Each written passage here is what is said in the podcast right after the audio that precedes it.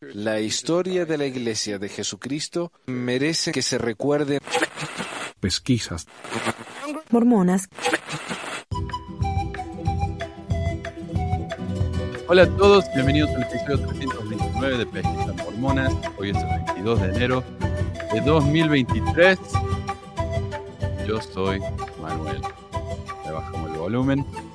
Eh, quiero agradecer a Ariel por suscribirse a Patreon. Ahora, Ariel, tenés el sacerdocio de Lemuel. Por favor, usa tus nuevos poderes con juicio y prudencia. Quiero saludar acá a Firumac, Edu y Becky y Leticia, que fueron los primeros en el canal, acá en el programa, listos antes de que, de que empezara. Y les anuncié que iba a tener una camiseta. A ver, acá está. Tenemos, sea feliz, sea mormón, se aplican restricciones. Así que si alguien tiene, a ver, ahí va. Si alguien tiene una idea para una camiseta del futuro, puede ser imagen, un meme, lo que sea, eh, me la mandan y yo los menciono acá, les doy el sacerdocio en el programa. Em, bueno, hoy tenemos a Ariel, a Ariel, perdón, a David, atrás de las bambalinas ayudándonos. El señor Carlos se ha tomado una merecida, eh, un merecido descanso con su familia. Eh, y hoy vamos a hablar acerca de, los, artículos de fe. Pero antes de eso, quiero hablar acerca de una noticia que se dio en diciembre del año pasado. Eh, resulta que la iglesia hizo una compra récord en Washington. ¿Quién hubiera esperado no? que la iglesia hubiera hecho una compra desorbitante? Eh, y dice, en diciembre, la Iglesia de Jesucristo de los Santos de los Últimos Días compró el complejo industrial Pacific Gateway de 7.459 metros cuadrados en Kent, Washington, por 260 millones de dólares. Según el desarrollador y vendedor Panatoni Development Company, ah, el precio de referencia representa el mayor acuerdo de un solo activo en la costa oeste este año. O sea, la, compra récord, ¿no? En, allá en el oeste. En el oeste. No solamente en Kent, en el oeste. Bueno, el Puget Sound Business Journal informa que la transacción representó la, cantidad bruta en dólares más cara jamás vendida en el mercado de Kent. De nuevo, es el récord en el mercado de Kent. Eh, Panatoni Link Logistics compraron el sitio de 42 acres de Boeing Co. por 60 millones a principio de 2020. O sea, en, dos, en menos de tres años subió a más del cuádruple. La iglesia fue y se lo compra. Mira, yo he viajado a Washington, ¿no? Porque mi ex era de, de Oregon, que está bien cerca. Entonces íbamos, el papá de ella vivía en Washington por un tiempo, así que íbamos mucho Seattle a esa época, a esa, a esa área. Pero yo con Kent nunca estuve muy familiarizado y ahora entiendo por qué.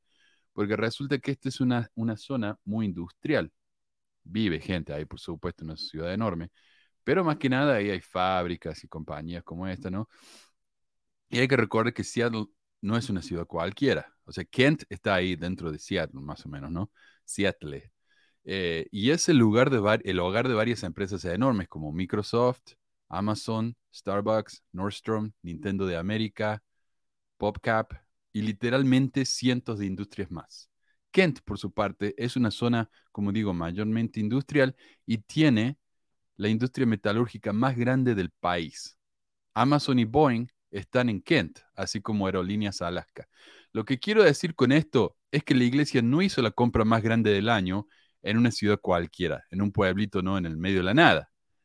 Él hizo esta compra en una zona industrial con las empresas más grandes del mundo. Eh, así que no, no moco como diría Mayor. Buscando información sobre este complejo industrial, el Pacific Gateway, veo que ah, es propiedad de algo llamado Segale o Seagal Properties, una empresa de bienes raíces que tiene otros terrenos enormes en Washington. Y cuando lo busco junto con el nombre de la iglesia en Google, salen varias compras que ambos hicieron durante el mismo tiempo. En una noticia, eso es lo que yo no entiendo. La iglesia compra el Pacific Western, este complejo, pero es propiedad de Seagal.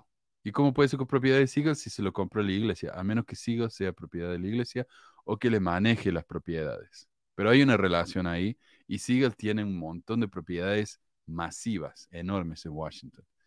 Eh, en una noticia de hace unas tres semanas, hace muy poquito, una familia riquísima de Washington se metió en unos problemas enormes cuando le vendió cientos de miles de vacas a Siegel Properties, aunque en realidad las vacas solo existían en papel, no eran reales. Entonces el, dueño de la empresa, sí o no sé qué, terminó en la cárcel por como por 11 años. Al mismo tiempo y en la misma área, la iglesia compró cientos de millones de dólares de tierras cultivables. O sea, una, una casualidad muy extraña, ¿no? Eh, la noticia agrega, las grandes corporaciones y los fondos de inversión libre están entrando y haciendo casi imposible que los agricultores locales puedan competir. Considérese lo que sucedió con las tierras agrícolas propiedades de la familia Easterday. Es el tipo que fue a la cárcel, Farmland Reserve. O sea, cuando él se fue a la cárcel, la compañía entera, que era de cientos y cientos de millones de dólares, se fue a bancarrota. Entonces, tuvieron que vender las tierras de ellos eh, en subastas. La iglesia compró una de las tierras más grandes por 210 millones de dólares en julio, en, en la misma área en donde compró este terreno industrial. O sea que ya ha gastado medio, o, sea, 500 mil millones de dólares más o menos en tierras en Washington este año solo. Eh, y como dice acá,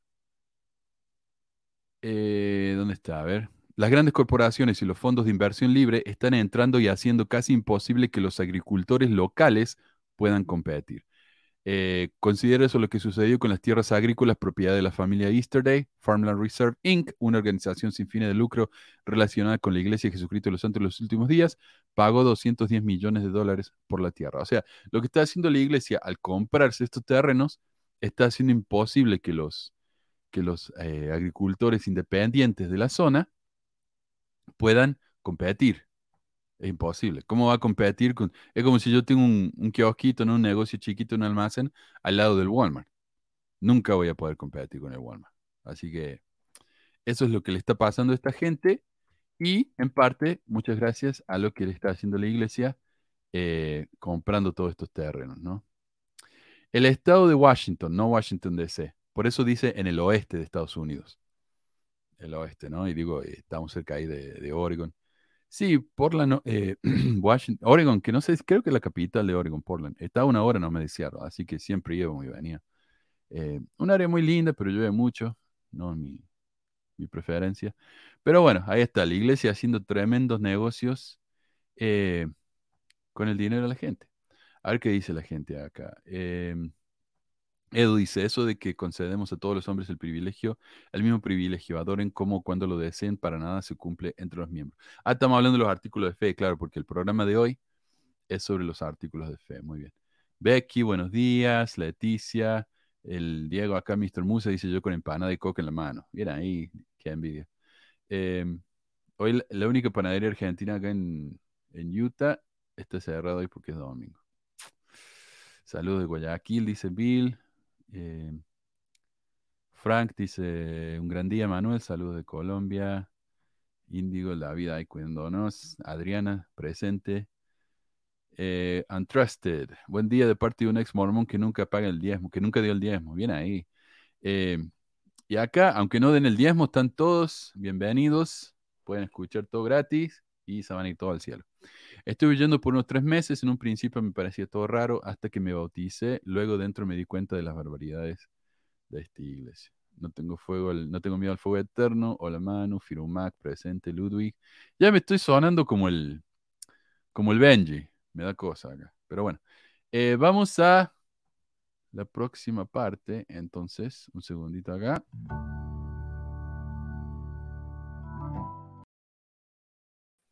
Mira, volvimos con sorpresa. Lo tenemos a Marco acá. ¿Cómo va, Marco? Buenos días, buenos días. ¿Me escucha? ¿Todo bien? Sí, excelente, te escucho. Buen día. Eh, Tomando mate. tomando mate porque si no se me seca la garganta. Tomo coca se empieza a eructar, es un, un asco esto. Eh, bueno, a ver. Tengo acá eh, comentarios, mensajes. Ah, esa es la, eso es Kent. Kent, Washington. Eh, hermoso realmente la zona. Pero llueve mucho, sí. Eso es una ébola. Bueno, me dice acá, eh, algunos comentarios son de pregunta, otros son insultos, obviamente. Y este es un comentario que realmente no, no entra en ninguna de las dos categorías. Es raro esto. Dice esta persona, y no le pongo el nombre para no humillarla, ¿no? Dice, saludos mi amigo, espero que estés bien.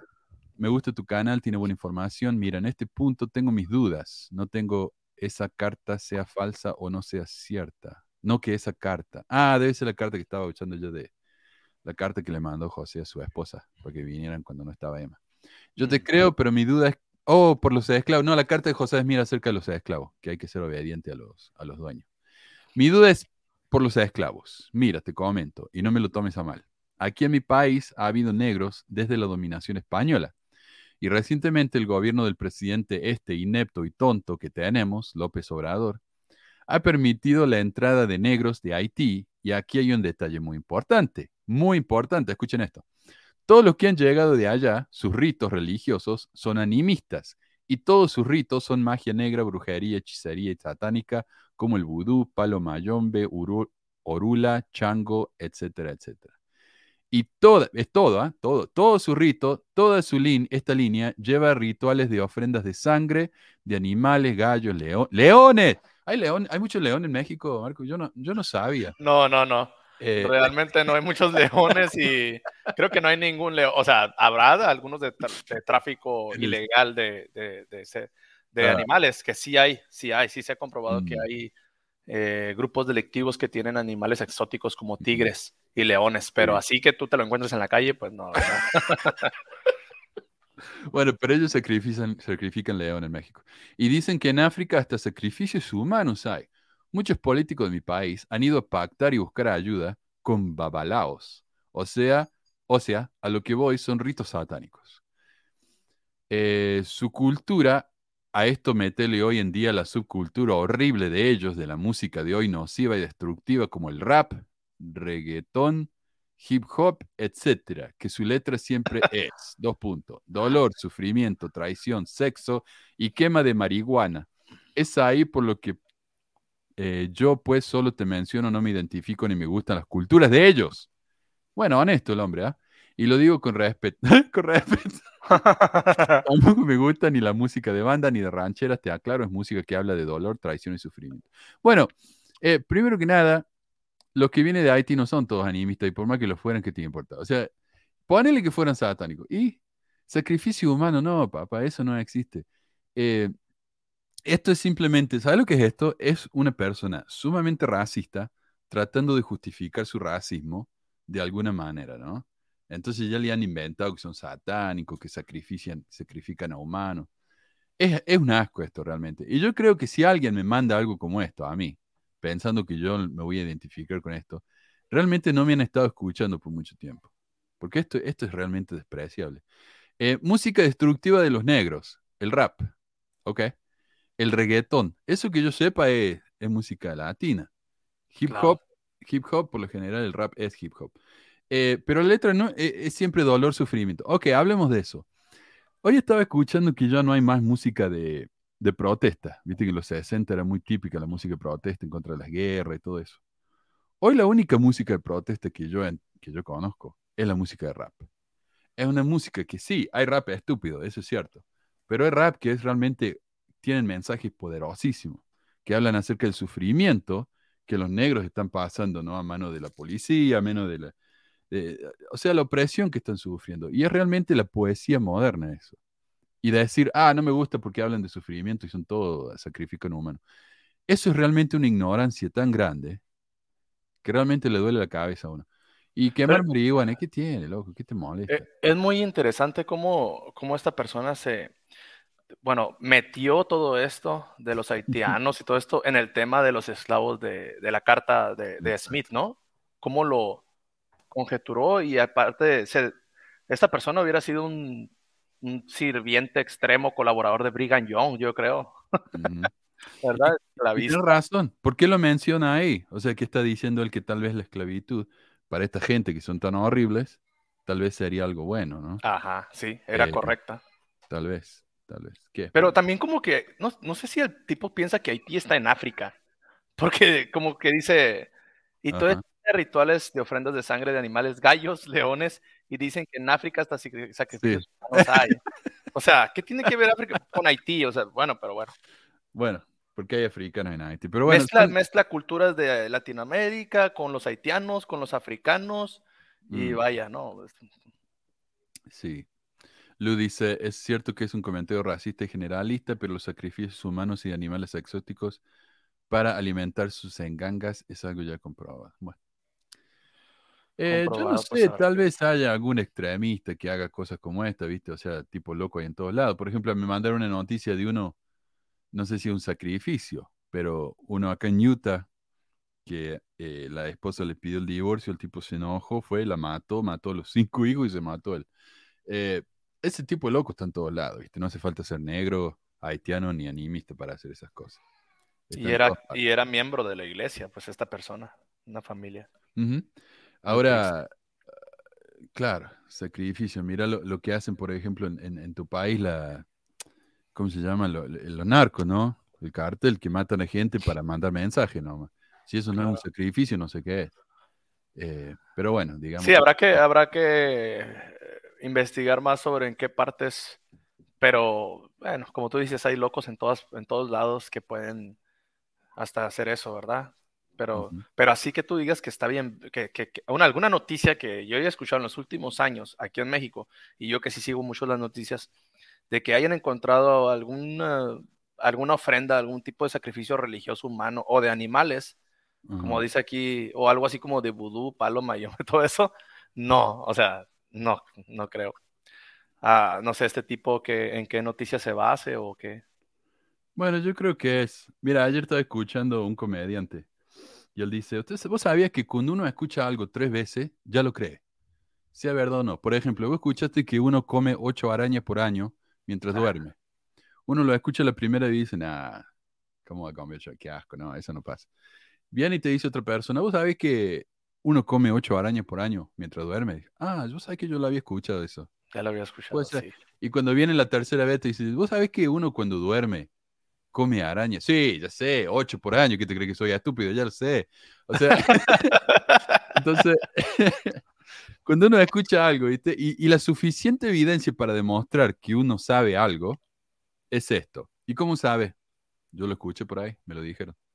Eso es lo Ah. suficiente para apoyar cualquier opinión estúpida. Eh, me lo dijeron. Mira lo que dice acá el varón, y esto me gusta. Los cultos africanistas, santería, bodums o llamados en Sudamérica candombe, batuque o umbanda, adoran a Olorum, Dios, eh, nombre de Dios en Yoruba. Los han demonizado desde el colonismo español, colonialismo español. Y eso es un excelente punto, porque ¿qué es el- el- los dioses de la naturaleza, verdad? Que creían, casi toda la cultura del mundo creen en los dioses de la naturaleza. Y Dios en realidad también es un dios de la naturaleza, es, Zeus, el dios del trueno. Pero bueno, eh, cuando, cuando la gente cree en todos estos dioses, dioses de la naturaleza, el cristianismo los convirtió en satánicos. Y la misma Biblia, no hay que, no hay que adorar a otros dioses porque son dioses falsos y te vaya al infierno. Eso es lo que hizo el cristianismo. Tomó todas esas tradiciones y convirtió sus creencias en cosas eh, tabú, horribles. Ese es el verdadero problema. Y tienen excelente punto acá. Gracias. También Israel, el comentario de Israel de que dice que su, ami- su amigo de Haití este, le comenta que sí hay mucha brujería y hasta que dicen revivir personas, pero que solo la gente que anda metido en eso, no todos son así. Ese es el problema del comentario, que generaliza, ¿no? Que dice que ha habido negros, dice todos, todos los que entran aquí hacen esas cosas, entonces todos necesitan un, un castigo, todos necesitan ser rechazados. Aquí en mi ciudad, que es frontera, de hecho, aquí en mi calle, dos casas, había una comunidad de haitianos que, que rentaban una casa.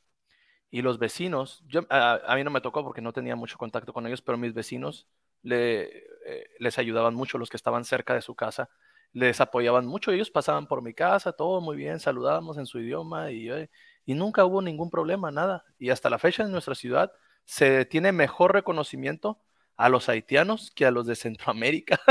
Mm. Eso es como que muy, no, o sea, a- hablo de los países y no se ofendan, pero de los de, de acá de Honduras y El Salvador, aquí en mi país se les tienen desestima en, en mi, en mi ciudad, aunque yo siempre dije, no debemos de generalizar, así como hay muchos eh, ciudadanos mexicanos que son, pues, ahora sí que son personas malas, hay muchos buenos, igual salvadoreños, hondureños y haitianos. Y aquí en nuestra ciudad los haitianos se ganaron el respeto de, de la gente. De hecho, hasta ya hubo mezcla, ¿verdad? Ya hubo muchos haitianos que se quedaron aquí a vivir en la ciudad. Y nada, todo bien. Nunca se escuchó de algún caso de, de ese estilo de satanería, hechicería. Pero ahí está el problema, ¿no? De, de meter a todos en la bolsa. Porque ¿qué dice él? Todo. Se la pasa diciendo todo, todo, todo, todo su, toda su cultura, todo su esto. Y mete el rap dentro de todo eso. O sea, ¿qué tiene que ver el rap en eso? Pero Eh, también al final dice que no le gusta la música de bandas ni rancheras, que esa es música regional. Y cuando Sí. generaliza eso, genera- no sé, generalizar está, está muy mal, pues entonces, mete A esa gusta- música. Ajá. no le gusta la música con sufrimiento, dice. Sea, este tipo le gustará nada más que la música de, Infantiles. de baile, sí, no sé. Pues Pobre. puede ser, de salsa o, bueno, o sea, La salsa también. tiene porque el rock, el rock tiene mucho sufrimiento también. Claro. Mucho sufrimiento y Y el rock viene de los negros, de los negros Ah, que estaban en las plantaciones sufriendo, ¿no? La música de blues y todo eso. Exacto. claro, sí, sí, sí, sí, sí. Viene, eh, y viene del gospel, que era incluso de, de las canciones religiosas. Sí. O sea, qué, qué curioso eso, ¿no? Cuando a mí me decían, hey, ¿por qué escuchas esa música pues del diablo, acá metal, rock metal? Yo les decía, pero si Dios la inventó, no es del diablo. Y bueno. Eh, a ver, dice Darwin. Ah, Este es un comentario a una, a una historia personal, dice Darwin Andrés Ferrer Palacio. Dice, amiga, lamentablemente perdiste año y medio de su vida y era una misión para inactivarse, no tiene razón de tu existencia. La miércoles. Igual que Manuel, qué decepción. Si creen que ir para una misión todo va a ser de color de rosa, sin sacrificios, están soñando despiertos y perdiendo el tiempo. De gracias que existe el arrepentimiento, usa ese don, rogaremos por ti para que lo haga antes que pase el umbral de la muerte. Sería triste y lamentable ser miembro de la iglesia, haber servido una misión de regla y morir con el testimonio apagado. Recuerda, hermana, se alcanza la vida eterna si persevera hasta el fin después de haberse arrepentido sinceramente. Salud. Y yo sé que este Darwin piensa que él está siendo cariñoso, amoroso, llamando a esta, a esta muchacha al arrepentimiento, pero realmente no se da cuenta de del, ¿cómo se dice? De la arrogancia que muestra, ¿no? Esto es más fuerte y más grosero que te digan una grosería eh, explícita. Una grosería así, tal cual. Es- este tipo de comentarios creo que son más, incluso más groseros que eso. Mm. Oh, sí, sí. O sea, e- es, casi como, él dice, no, mira cómo vas a sufrir, qué lástima, pero por dentro se está gozando el tipo este. Eh, mira, acá dice Lu, la cultura narco ha adoptado esas prácticas religiosas para justificar sus, años, sus actos. Ha existido ese secretismo, si gusta te comparto la noticia. Yo lo que entiendo es que los narcos tienen incluso santos, que son santos católicos, ¿no? Claro. Eh, Sí. Así que no, mezcla de este tipo de mezcla hay en todas partes. Sí, sí, sí. Sí. Sí, también lo- las, las mafias este, italianas y todo eso son bien religiosos. Sí, Muy imagínate religioso. en allá de Italia, sí. Eh, a ver, ¿qué más? Diego Israel Cedillo Morales dice, sé- ¿Ah? Iba a comentar algo del comentario anterior, Manuel. Dale, del- dale.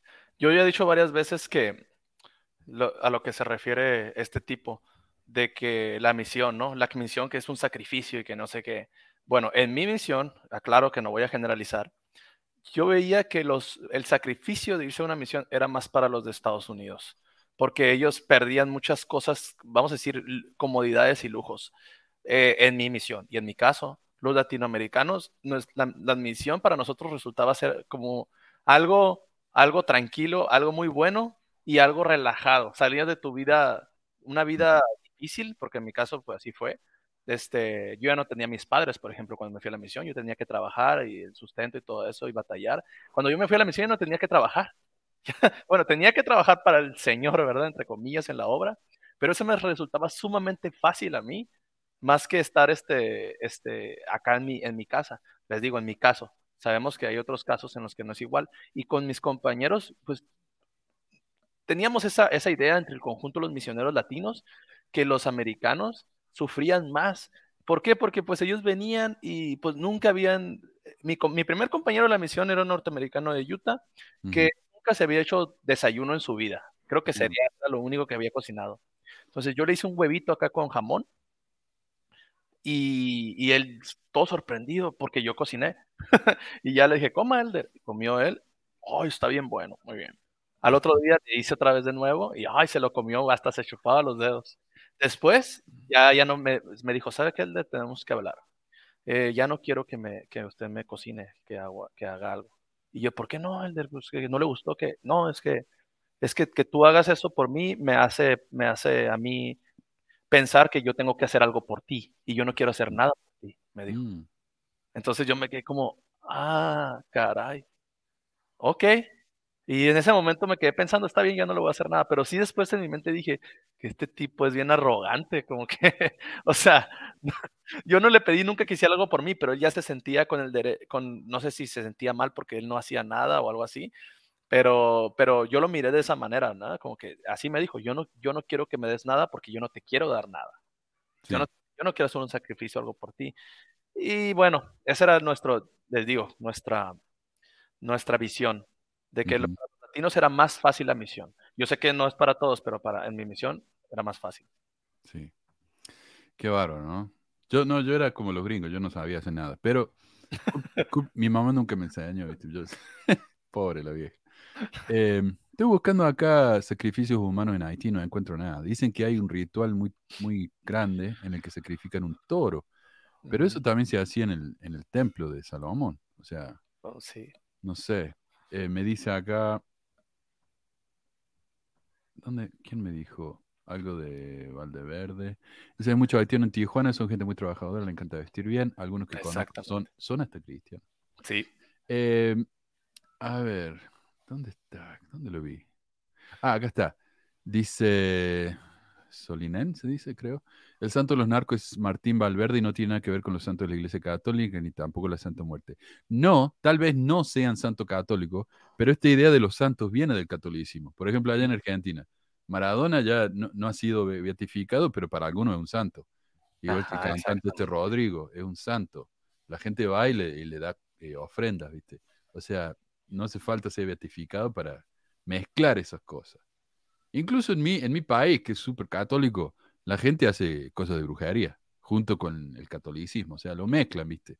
Porque es, es la tradición. Pues es que antes, por ejemplo, la Iglesia Católica beatificaba a la gente que, que, que según hacía algo por la humanidad, ¿no? Bueno, Mm. todavía creo que recién lo hace, como Juana de Arco, ¿verdad? O algo así, que incluso a ella misma la quemaron. O sea, Claro.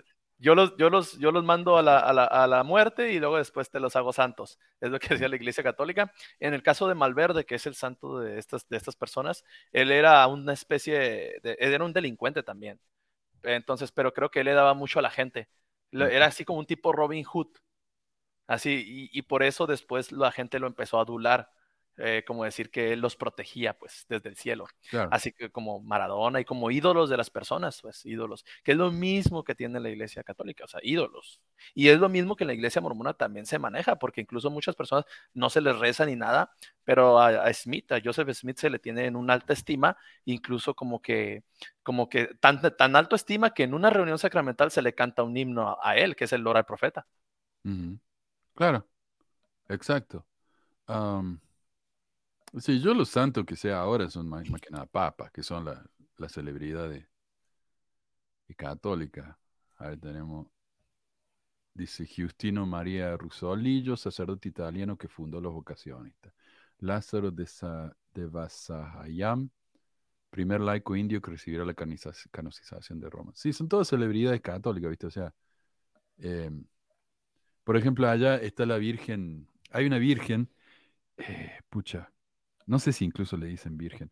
A ver, alguien que me ayude en los comentarios. Es la mujer esta que, que se muere en el desierto y su hijo eh, toma leche de- de- del pecho de ella, eh, luego de que ella muere, y así sobrevive el niño. Entonces ella se convirtió en una especie de santa. No ha sido beatificada, pero la gente le, le- le reza, eh, le ora. Entonces, eh, es muy típico esto. Incluso venden estampitas, viste, que la gente puede poner ahí en su pared y rezarle. Eh, la difunta Correa, gracias, exacto. Difunta Eh, Correa. Y que yo ¿De sepa, dónde es esa? De Argentina. Que yo sepa, la difunta Correa no ha sido beatificada. Eh, wow. pero la gente le, la, la adora. Y es una persona común. Eso es lo que quería decir. Es una persona común, no es una celebridad. Pero la iglesia católica yo no creo que se vaya a molestar hoy en día a, a beatificar a alguien así. Son todas puras celebridades, ¿no? Em, Sí. como entre los mormones, que son todos los, los líderes nuevos, son parientes de. Ok, dice, órale, no sabía que tan ignorantes eran sobre las personas que, cri- que critican al profeta Russell M. Nelson. Siempre que alguien da una crítica, se espera que cuando hable sea algo que conoce, pero en los comentarios que veo es que abunda la ignorancia, la maldad, la hipocresía. El profeta al que más se nombra más veces en la Biblia es a Moisés, y eso no lo convirtió en un egocentrista, lo convirtió en una persona y profeta muy amado por el pueblo de Israel y los judíos hasta el día de hoy. Esto se refiere a que yo hice un video en el que mencionan como decenas de veces a, a Nelson. Eh, y entonces él se, se ofendió, ¿viste? ¿Cómo hablan mal de él? Eh, de hecho, hoy el pueblo judío respeta y ama más a Moisés que a Jesucristo, nuestro Salvador, sí, porque son judíos. Pero todas sus Sí. calumnias, toda la es como si dice, eh, claro, ellos no creen en Jesús. Es como si dijeran, mira, hoy en la iglesia mormona adoran más a Jesús que al, al Krishna. Bueno, sí, porque no creen en Krishna. Pues claro. Eh, pero todas sus calumnias, toda su hipocresía, toda su maldad no cambiará la irrefutable verdad de que Russell M. Nelson es el profeta de Dios hoy en día en la tierra. Que Dios el Señor los bendiga y que la luz de Cristo los guíe. Así que ya saben, somos ignorantes porque pensamos que la- los mormones lo quieran demasiado. Pero es curioso porque, por lo que dice, ¿no? Que ese- esa palabra no cambiará la irrefutable verdad. Seguramente sí. Al profeta nadie lo conoce, la verdad, nadie lo conoce. Es más, me apuesto a decir que... los mormones. Hola, Meli, buenos días. ¿Cómo va? Hola. No, no, ni ellos, ni ellos. O sea, pregúntales, a ver, ¿cómo- a muchos miembros de la iglesia, pregúntales, ¿cómo se llama su profeta? Pues Nelson, se apellida Nelson. No, su nombre, Russell. ¿Y su otro segundo nombre? Eh, no saben. Marion. Eh, Marion, ¿qué nombre? ¿Cuál Marion. Sí. y- ¿Muriel? ¿Muriel? ¿Muriel? Déjame, ¿Es su segundo nombre? estoy casi seguro que es Marion. pero Marion. déjame. Pero, pero es Ah. curioso que incluso los ex, los ex mormones a veces saben más, ¿no? Pues que Marion, sí. Marion. sí, Mario. Eh, eh, Mario. que, que llegan a saber más y este. Y sí, claro que hay miembros que sí saben y estudian, ¿verdad? Todo lo que es eso, pero la mayoría de los, de los miembros, como esta persona, que es un irrefutable profeta, la verdad, nadie lo conoce, nadie lo conoce. Le preguntas a alguien, ¿cómo es posible que un profeta no tenga ni autoridad ni poder en, en el mundo? Porque nadie lo conoce, o sea, solamente los miembros fieles de la iglesia pueden ahí reconocerlo. Claro. Mira si cuando vinieron a verlo a Trump, cómo le chuparon los medios, lo pusieron, publicaron en todas partes y Trump le dio como cinco minutos y, y le regalaron una estatuita de Jesús y Trump ni bola le dio. Pero sí, no, ellos tienen, viste que, mira, el presidente habló con nosotros, ya están todos felices. O el Papa, el Papa se juntó con nosotros. Ah, Esa es una hipocresía tremenda. Sí. Triste, Ahorita en los últimos días, en los últimos días, en los últimos eh, a- años, se me metió lo mormón. En los últimos años, este, tratan de hacernos ver que tienen una relación de amistad, ¿no? Como que vamos en coordinación. Y sí, porque son como corporaciones, o sea, claro que tienen que tener esas relaciones, pero en cuanto a lo teológico, en cuanto a lo que creen, cu- cuando se abrazan, el Papa o algún líder de la iglesia, un apóstol, yo creo que, pues, que eso en su mente están como que, pero tú eres de la grande y abominable iglesia, o sea, Sí. y el Ah, otro, pero tú eres un hereje. Eh, sí, es que necesitan juntarse, o sea, como cada vez son menos, en este, pues la unión hace la fuerza, ¿no? Necesitan como la propaganda de la de los religiosos, y está como que de moda que se unan todos, aunque entre ellos después en sus cultos en privado se estén tirando, ¿no? Son como los supergrupos, ¿no? Mete el guitarrista. Ajá. el- Sí. Eh, a ver, Heidi Astrada dice, de acuerdo total con Adriana, pareces un resentido si hablas solo de los mormones, algo te pasó con ese odio. Hablas, habla de otras religiones, así serían más inteligentes tus videos. ¿Sos maestro? ¡Wow! ¿Enseñas a los pibes sobre esto? Soy de Neuquén, por si acaso. Ah, importante saber. En resumen, opino que solo sos un resentido, perseguís solo a los mormones, dale, habla de todo, pibe.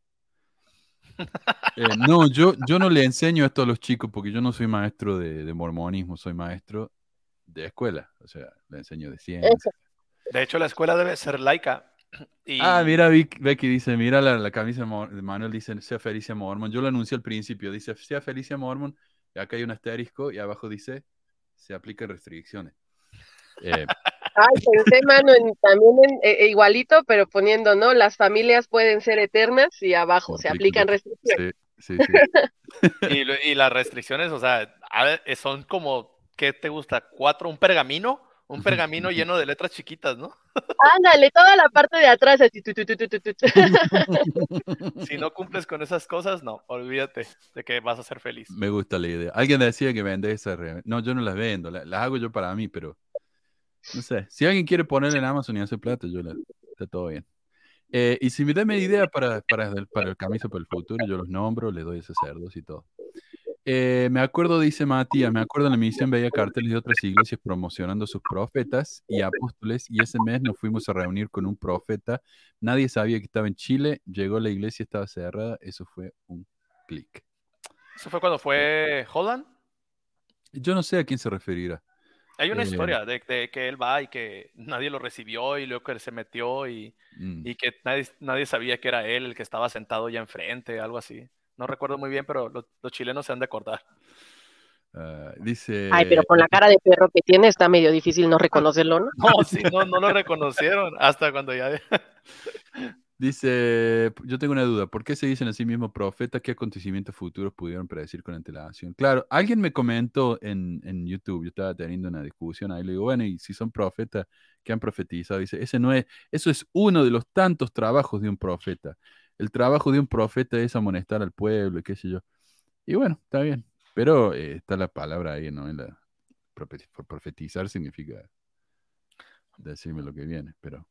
Sobre lo que dice Adriana también de, de dar clases a, a tus alumnos, pues la educación debe ser laica, ¿no? Donde no mezclas ninguna religión o creencia. Exacto. En en mi caso, cuando los, mis alumnos me preguntan, eh, me, me dicen como que, ¿usted en qué cree? Porque me han preguntado a mí. Y yo me remito a decirles, ¿sabe? Me remito a no decirles nada. O sea, a ver, este, eh, yo puedo creer muchas cosas diferentes a las que ustedes y su familia creen, pero aquí lo importante es conocer bien eh, esas creencias y respetarnos entre unos a otros. Y, Ujú. y yo, no, yo no les voy a decir en qué creo, porque si no ya les voy a estar influenciando a ustedes. Claro. Y así yo me remito Claro. a no decirles realmente lo que pienso, nada más enseñarles, ponerles las cosas sobre la mesa. Y entonces, porque hablábamos de la teoría de, de- de la creación del mundo, ¿verdad? La teoría creacionista, la teoría este, de la evolución. ¿En serio? incluso- Sí, sí, sí, claro. ¿Tienen que hablar de eso? Eh, bueno, en el libro de texto se marcaba sobre, sobre esos aspectos, sobre esas teorías de la creación, de dónde veníamos los seres humanos. Entonces, este, y ver los diferentes puntos de vista de la gente. Y sobre todo también, incluso ya llegamos a tocar el tema de la teoría de que vienen extraterrestres, si somos descendencia de extraterrestres que hacen como experimentos. O sea, son teorías, pues, todo es teoría. Y entonces, este, y, y- y- y- y muchos se inclinaban a cierta teoría por la, por, obviamente por su familia, por su entorno, por lo que Sí. ellos habían sido eh, educados. Pero sí debe ser laica. Entonces, esta señora, señorita, no sé, Heidi, creo que es una manera muy grosera de, de- de con- de comentar, Sí, sí, sí, como decir que tú les enseñas eso a tus, a tus alumnos. Bueno, pero mira como dice, yo estoy resentido, tengo odio. O sea, ellos siempre saben, eh, mi, mi- entienden mi corazón. Eh, mira, acá Soledad dice, difunta Correa, los camioneros le dejan botellas con agua. Y también dice Augusto el Gauchito Gil, claro, él es también otro santo, ¿cómo se diría? Eh, que no son santos reconocidos por la iglesia, son, son santos del pueblo. Eh, El indígena Seferino Namuncura, ajá. Mm. Em, pucha, ¿quién iba a decir? Ah, eh, porque Becky dice, quiero una. Mira, si viven en Estados Unidos, yo les mando una. Avísenme, mándenme un privado y yo les hago una. Yo no tengo ningún problema. Tengo todas las máquinas ahí en la escuela, así que... em, pero sí, no, no profetiza nada. Bueno, a ver qué más nos dicen. Eh, ese, este me gusta. Los tres nefitas son reales, los he visto y me ayudaron en un momento muy difícil en una ruta olvidada junto a mis dos hijos menores. Ellos también me ayudaron y se fueron. Después de haber orado a Dios, yo les agradecí y me dijeron que ayude a cualquiera que encontraste en la ruta. Más adelante encontré a otro hombre en la misma situación que yo. Ahí entendí. eh, yo estaba ahí, entendí todo. Bueno, entonces ahí está, viste, ahí hay evidencia de que los tres nefitas. Oye, Uy, que role lo que se mete el don, ¿no? Sí. No, Sí, ¿sabes qué? está- Es que en la iglesia pasa mucho esto. Ahí yo conocí a varios hermanos también que, uff, que mi abuelito miró a Caín, eh, que qué pie grande es Caín, que, y así de que los tres nefitas que fueron y alimentaron a unas personas y desaparecieron esos tres hombres. No, hay mucho, muchas este, historias fantasiosas, ¿verdad? Supersticiones mormonas. Y vaya, pues es lo mismo que en cualquier otra religión, entonces ni cómo les discutes, ¿verdad? No les puedes decir que no, que están fumados. En la misión me acuerdo que, que eh, me dijeron una vez que en una conferencia general, este, habían como terminado de presentar y que de repente nada más fue así de, eh, presentamos a Juan, según que estaba este Juan también ahí, entre la, en una conferencia general. ¿Qué? ¿Quién dijo eso? Eh, los misioneros, o sea, era así como entre la- las cosas que se, que se platicaban entre los misioneros. Recuerdo que alguna vez fue así como, oh, no, pues sí. Mm. A Juan el Amado, ¿verdad? Juan el Amado. Ajá, se supone que, lo, que, que tampoco, que creo que fue transfigurado, ¿no? El, el que escribió Apocalipsis, que dicen que no murió. Ah, ¿Quién me dejó aquí? Sí, es Juan. Eh, algunos milagros sí existen. Sí, bueno, depende de la definición que uno les dé. Algo que no se explica por, eh, por medio científico es un milagro. Por supuesto, cuando la ciencia avanza y aprendemos y podemos explicarlos, ya no son más milagros. Por eso hay cada vez más menos milagros. Porque tú- A, a mí, por ejemplo, ahorita que hablaban de la teoría, hablando de milagros, eh, cuando conoces, o sea, eh, saber de, de evolución, de, del universo, para mí eso es milagroso, o sea, entre los pinches azares, eso, ahí está el milagro, no en que un señor barbón en el cielo haga las cosas, este, sino que en medio de la entropía, que es el universo, se logre la vida, eso es un milagro. O sea, es, es eh, eh, a mí me parece explicaciones muchísimo más fantásticas y, y, y lo peor es que pues tienen más, bueno, no lo peor, más bien, tienen respaldo, o sea, son, son explicaciones y en, o sea, puedes comprobar, así es la ciencia y es bellísima. Richard Dawkins decía, si yo creo que todo fue creado, no es tan maravilloso, pero si yo veo las estrellas, veo la naturaleza y entiendo que esto fue avanzando a, medida, a, a partir del tiempo, ¿no? Y, y se fue desarrollando de manera natural, eso sí es, como decís vos, es milagros. Es- Eh, es Estaba viendo el otro Dale. sí, no digo, estaba viendo un documental justo que decían eso, ¿no? Por ejemplo, los, los componentes que forman nuestro cuerpo, el hierro, o sea, e- estos elementos, fue necesario que hubiera por lo menos dos generaciones de estrellas que nacieran y murieran después del Big Bang para que esos elementos se formaran, fueran lanzados al universo y llegaran y, y, y se, y pudiéramos existir. O sea, eso a mí se me hace así, eso me explota la cabeza, es el tipo de cosas que pienso cuando fumo. Acá dice, mi milagro fue que estaba perdida con mi compañera y de pronto apareció una ruta que era de la ciudad y nos sacó de ahí. Nosotros estábamos orando por alguien que nos ayude. Eh, Israel, en la misión decían que el profeta conocía a los tres nefitas, pero que no podía revelar quiénes eran. O que los moronis de los templos iban a sonar en la segunda venida. Ah, eso sí estaría bueno, ¿ah? Sí, sí, se, sí, se convierten todos en, en persona, como En Pino. Eh, en República Dominicana, dice Martín, había la historia de una conferencia regional con Monson o Hinckley donde reconocieron a Juan el Ama. Sí, esas son Esa debe historias. ser. Son, son, Eh, ese es su folclore, esas supersticiones mormonas. Matías dice, la única milagro que conozco es Milagro Salas. Eh, yo sobre los milagros siempre les digo, a ver, como que hay, hay que detenernos a pensar un poquito el por qué a nosotros o a alguna gente les pasaría algo sorprendentemente milagroso o algo. ¿Por qué eres tan importante tú para que a ti te pase algo que es insignificante y para que otras personas que están sufriendo en el mundo, niños que están siendo, que están muriendo, que están batallando con el hambre, eh, personas que están secuestradas, todo eso, ¿por qué a ellos no les pasa ese milagro? Mientras que a ti, tú ya dices que oras para buscar tu cartera, por ejemplo, un clásico m- historia mormona, de que "Ah, perdí esto, perdí el otro, no sabía dónde estaban, entonces ah, me recordé las palabras del libro de Mormón que dicen que debes de orar siempre. Me arrodillé, oré y súbitamente vino a mí el pensamiento de dónde la había dejado. Fui, ahí estaba mi cartera. Es el milagro. O sea, a ver, eso, o sea, es un pensamiento muy, yo creo, retrógrada, retrógrada y también insignificante, porque ¿cómo es posible que el poder de Dios o de la oración te dé a ti para encontrar algo tan insignificante, mientras que hay otras personas que de verdad están sufriendo en el mundo, que de verdad necesitan ese milagro, ese poder, y a ellos no pasa nada? O sea, siempre los milagros parecen, parecen alimentar nuestro, nuestro ego y nuestra, nuestro pensamiento místico de las creencias que tenemos. Siempre parecen alimentar eso. Es que yo creo que es normal. O sea, yo, por ejemplo, ahorita que unas chicas hablaban de, bueno, la- las que dijeron, ¿no? De las misioneras, yo recuerdo alguna vez cuando teníamos, cuando tenía yo 14 años, este, nos asaltaron, nos robaron la camioneta, ¿no? Pero no solo nos robaron la camioneta, nos llevaron con todo y la camioneta. Este, a mi mamá, a mí, a mi hermano y a mi hermana. Este, y nos fueron a votar ahí a un baldío. Este, y recuerdo que nos dijeron así de, este, no hablen con la gente de aquí, es muy mala, ¿eh? Así, ajá, sí, seguramente, más que ustedes. Este, y pues obviamente en medio del shock, pues nos hincamos, o sea, estaba así, mi mamá estaba llorando y pues hubo una oración, ¿no? Porque estás en medio de una situación de crisis, este, y terminamos de orar y en eso apareció un señor de estos de, este, de los que andan cargando, como recogiendo chatarra Este, pasó y el señor nos dijo cómo salir de ahí, porque aparte no sabíamos dónde estábamos, ¿no? Este, y, y el señor nos ayudó, y en ese momento, pues el señor se sintió como la respuesta de haber brincado, pero pues, estábamos en medio de una situación de crisis.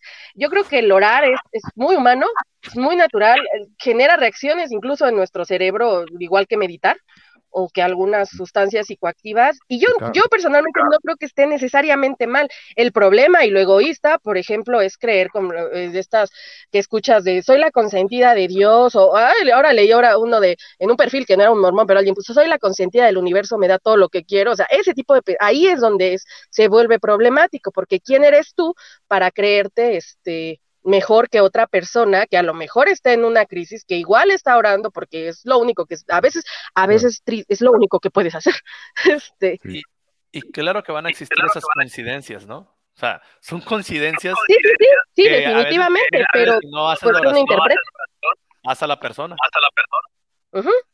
Sí, sí, sí, o sea, seguramente el señor hubiera pasado igual, fue una coincidencia, pero a lo que ves como en ese momento de crisis, pues tú lo, lo sientes así, ¿no? Así de, ay, alguien me está escuchando, este, igual no, pero pues, pe- pero, o sea, yo creo que es parte, de, es evolutivo, es hasta diría como normal, no, no es neces yo no creo que sea necesariamente malo, pero el problema es que vuelve a la gente arrogante, o sea, cuando ya lo me- metes una institución, cuando ya se creen mejores que otros, como tú, o sea, justo eso, ¿no? Dices, tantos niños, yo pienso en tantas niñas abusadas, tantas mujeres, este, perdidas, no sé, todo la- el mundo culero que es, este, y pensar que Dios tiene, es como pensar que Dios tiene favoritos, ¿no? Qué pinche papá más culero. Sí, sí. Me encanta el mensaje de Héctor. Dice, no hay nada, no hay algo más Illuminati. Todos los presentadores tienen nombres que empiezan con M.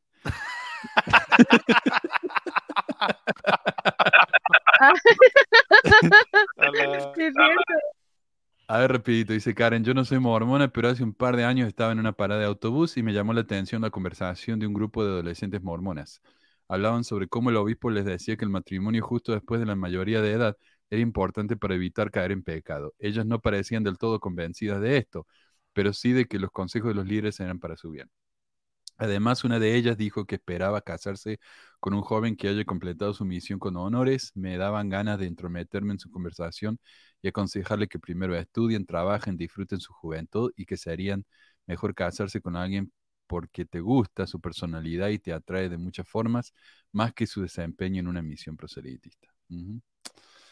Eh, eh, María Herrera dice, el libre albedrío permite que te agrupes donde debes estar. Dice, respondiendo a que David Archuleta se fue a la iglesia. A él le toca estar ahí y a los que también se sienten felices porque él está en su grupo. La iglesia no le corresponde juzgar a nadie, de hecho tiene un artículo de fe que ustedes conocen muy bien y es respetar el libre albedrío de ustedes para que hablen de lo que quieran y digan que quieran y no tienen más que decir porque respetan que se agrupen donde quieran agruparse. Y yo le pregunté, eh, ¿dónde dice eso? ¿Qué artículo de fe dice eso? Y Oloso Canadiense dice, en el burdel donde trabajó tu madre. Oh, Este me confundí porque este iba a ser el- la introducción al tema de hoy. Eh, porque esto me llamó, lo que más me llamó la atención es eh, que el- me parece que los mormones ni siquiera saben de qué hablan sus propios artículos de fe. Porque no hay ningún artículo de fe que diga eso. Pero quiero hablar de, antes de eso, quiero mencionar al don Randall Palacios. Eh, me dejó un comentario, dice, cada líder de la iglesia ha destacado en sus diferentes profesiones. Todos ellos donan, todos, ellos donan todos sus bienes cuando son llamados a servir y un médico como por ejemplo, el presidente Nelson ganaría muchísimo más de 10 mil dólares al mes. No a los 98 años, Randall. No, a los 98 años no. No. Yo diría hasta que se jubile, qué sé yo, 70, pero no a los 98. Y yo le dije, no, eso es falso, los líderes no donan nada. Y ese enojo y me dice, disculpa, sábelo todo. Entonces yo le dije, bueno, al menos yo no hablo sin saber.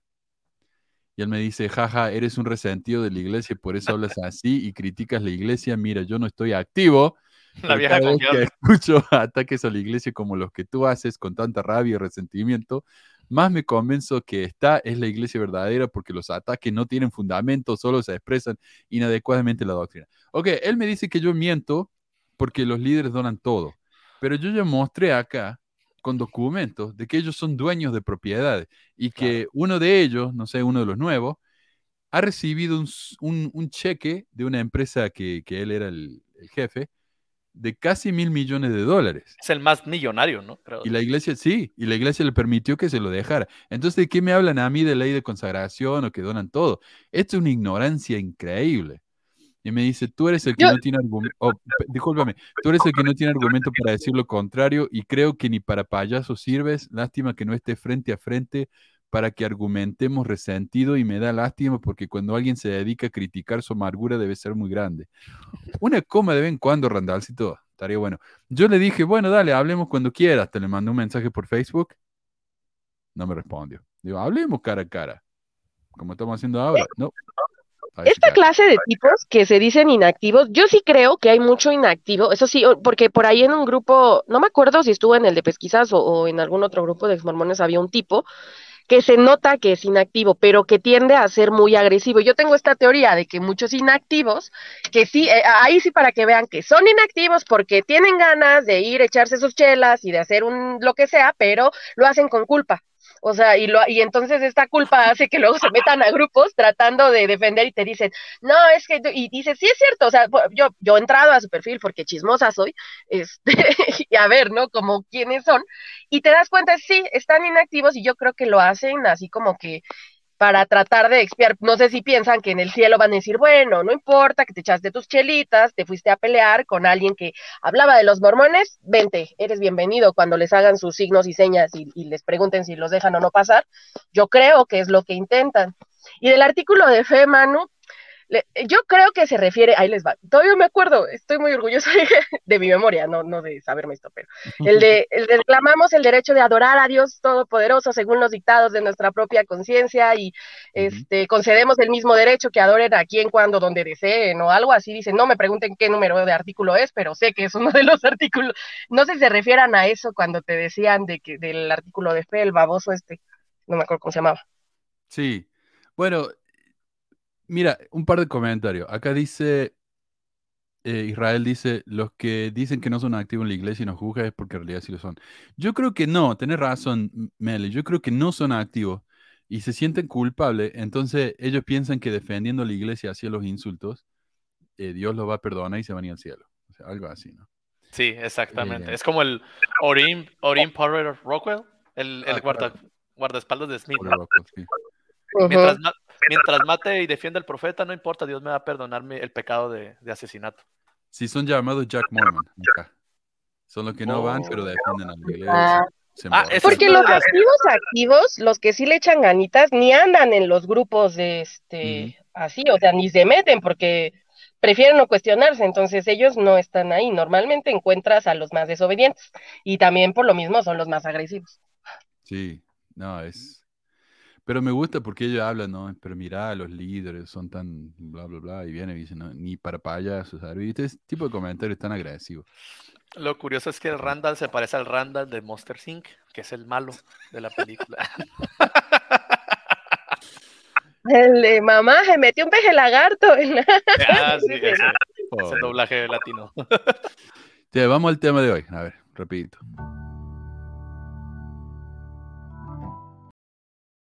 Y para esto voy a repetir el comentario de María Herrera. El libre albedrío permite que a, que te agrupes donde debes estar. A él le toca estar ahí, a los que también te, se sienten felices porque él está en su grupo, o sea, los homosexuales. La iglesia no le corresponde juzgar a nadie, de hecho tiene un artículo de fe. Bueno, en realidad sí, por eso lo- nos hacen, eh, nos dan recomendaciones para el templo. nos juzgan si somos dignos de entrar o no, eso es la iglesia. Eh, de hecho, tiene un artículo de fe que ustedes conocen muy bien y respetar el albedrío mm, de ustedes para que hablen de lo que quieran y digan lo que quieran. Bueno, no hay ningún artículo de fe que diga eso y vamos a hablar hoy justamente de los artículos de fe, pero antes quiero agradecer a Becky, nuestra señora salvadora, por su, por su donación. Gracias, Becky, qué grande. Eh, no, mantiene vivo, Beca. pero mira, hablemos un poco acerca de eso, porque los artículos de fe eh, son una gran cosa en la iglesia. Eh, según el sitio de la iglesia Venir a Cristo, estas 13 declaraciones escritas en 1842 por el profeta José Smith explican las doctrinas y las prácticas básicas de la iglesia de Jesucristo de los Santos de los Días. Los chicos de la primaria no se, eh, se aprenden esos artículos, se lo memorizan y de hecho hay un manualcito, no sé, este manual es de 2003 creo, que se llamaba Fe en Dios, para niñas en el que uno de los requisitos para recibir el premio era memorizar los artículos de fe y explicar su significado. No sé si todavía existirá esto, me parece que tal vez sí.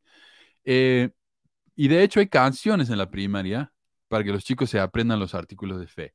Hay 13 canciones, pero no están en español, solamente en inglés. Acá le voy a mostrar una porque es cortita.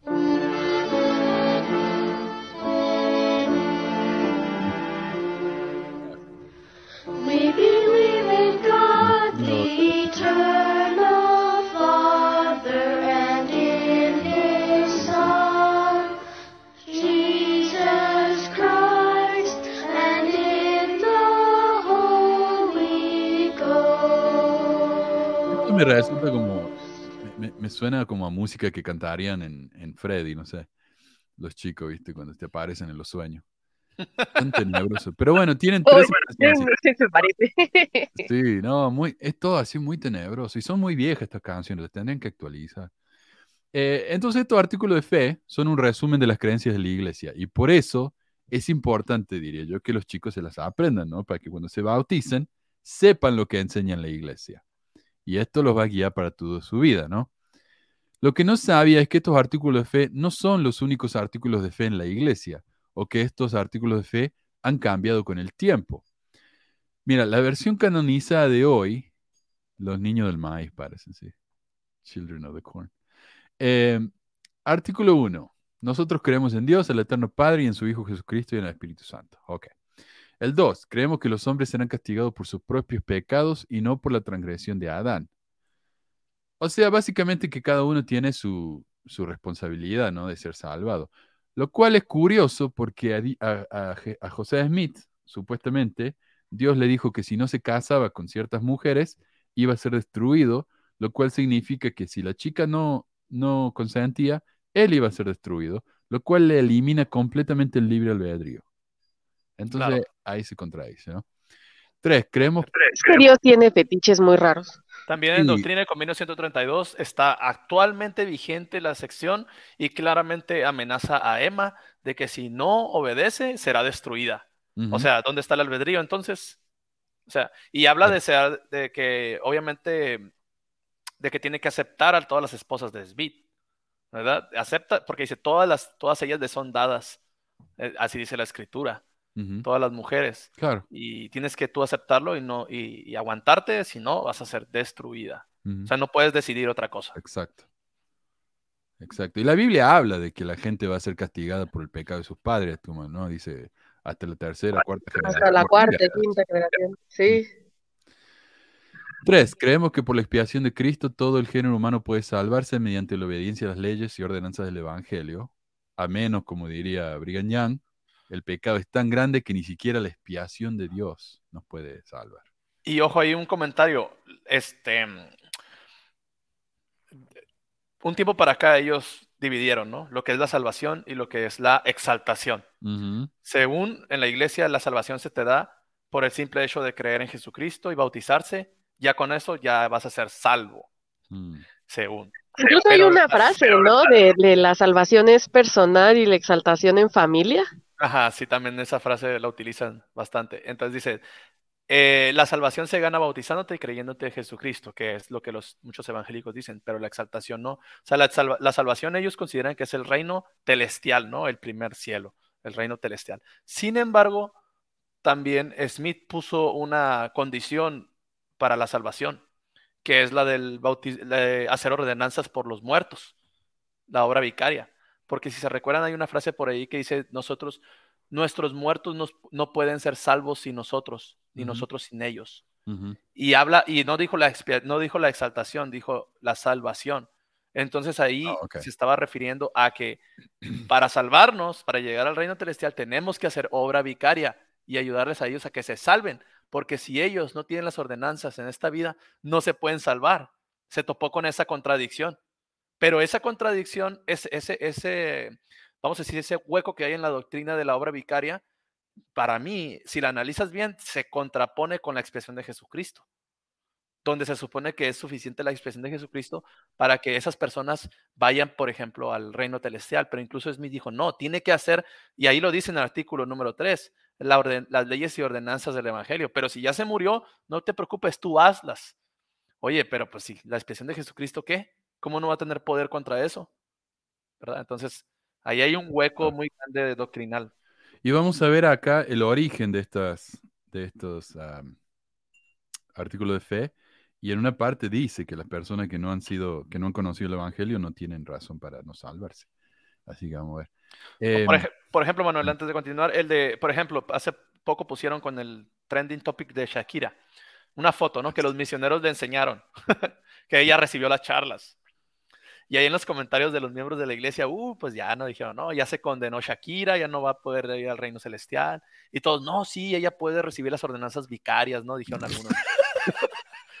Alguien se puede bautizar por ella. Entonces otro miembro fiel le decía, no, no, no, no, porque ella ya recibió las charlas y ella ya conoció el Evangelio. Y el libro de Mormón dice que si rechazas en esta vida, ya no puedes aceptar la Navidad venidera. Entonces, y hay incluso hay libros de autoridades donde dicen eso, ¿no? Que esta vida, el milagro del perdón era uno de esos que decía que esta vida es el único tiempo donde tienes para arrepentirte. Ya no puedes hacer nada en la otra vida. Eso es para la gente que nunca conoció el Evangelio. Y Shakira lo conoció, entonces Shakira ya está condenada. Pobre. Sí. Pobre. Eh, mira, ha de estar muy preocupada Shakira por eso. el asunto es que en mi época había que memorizar los artículos de fe a los 11 para poder graduarse de la primaria. Sí.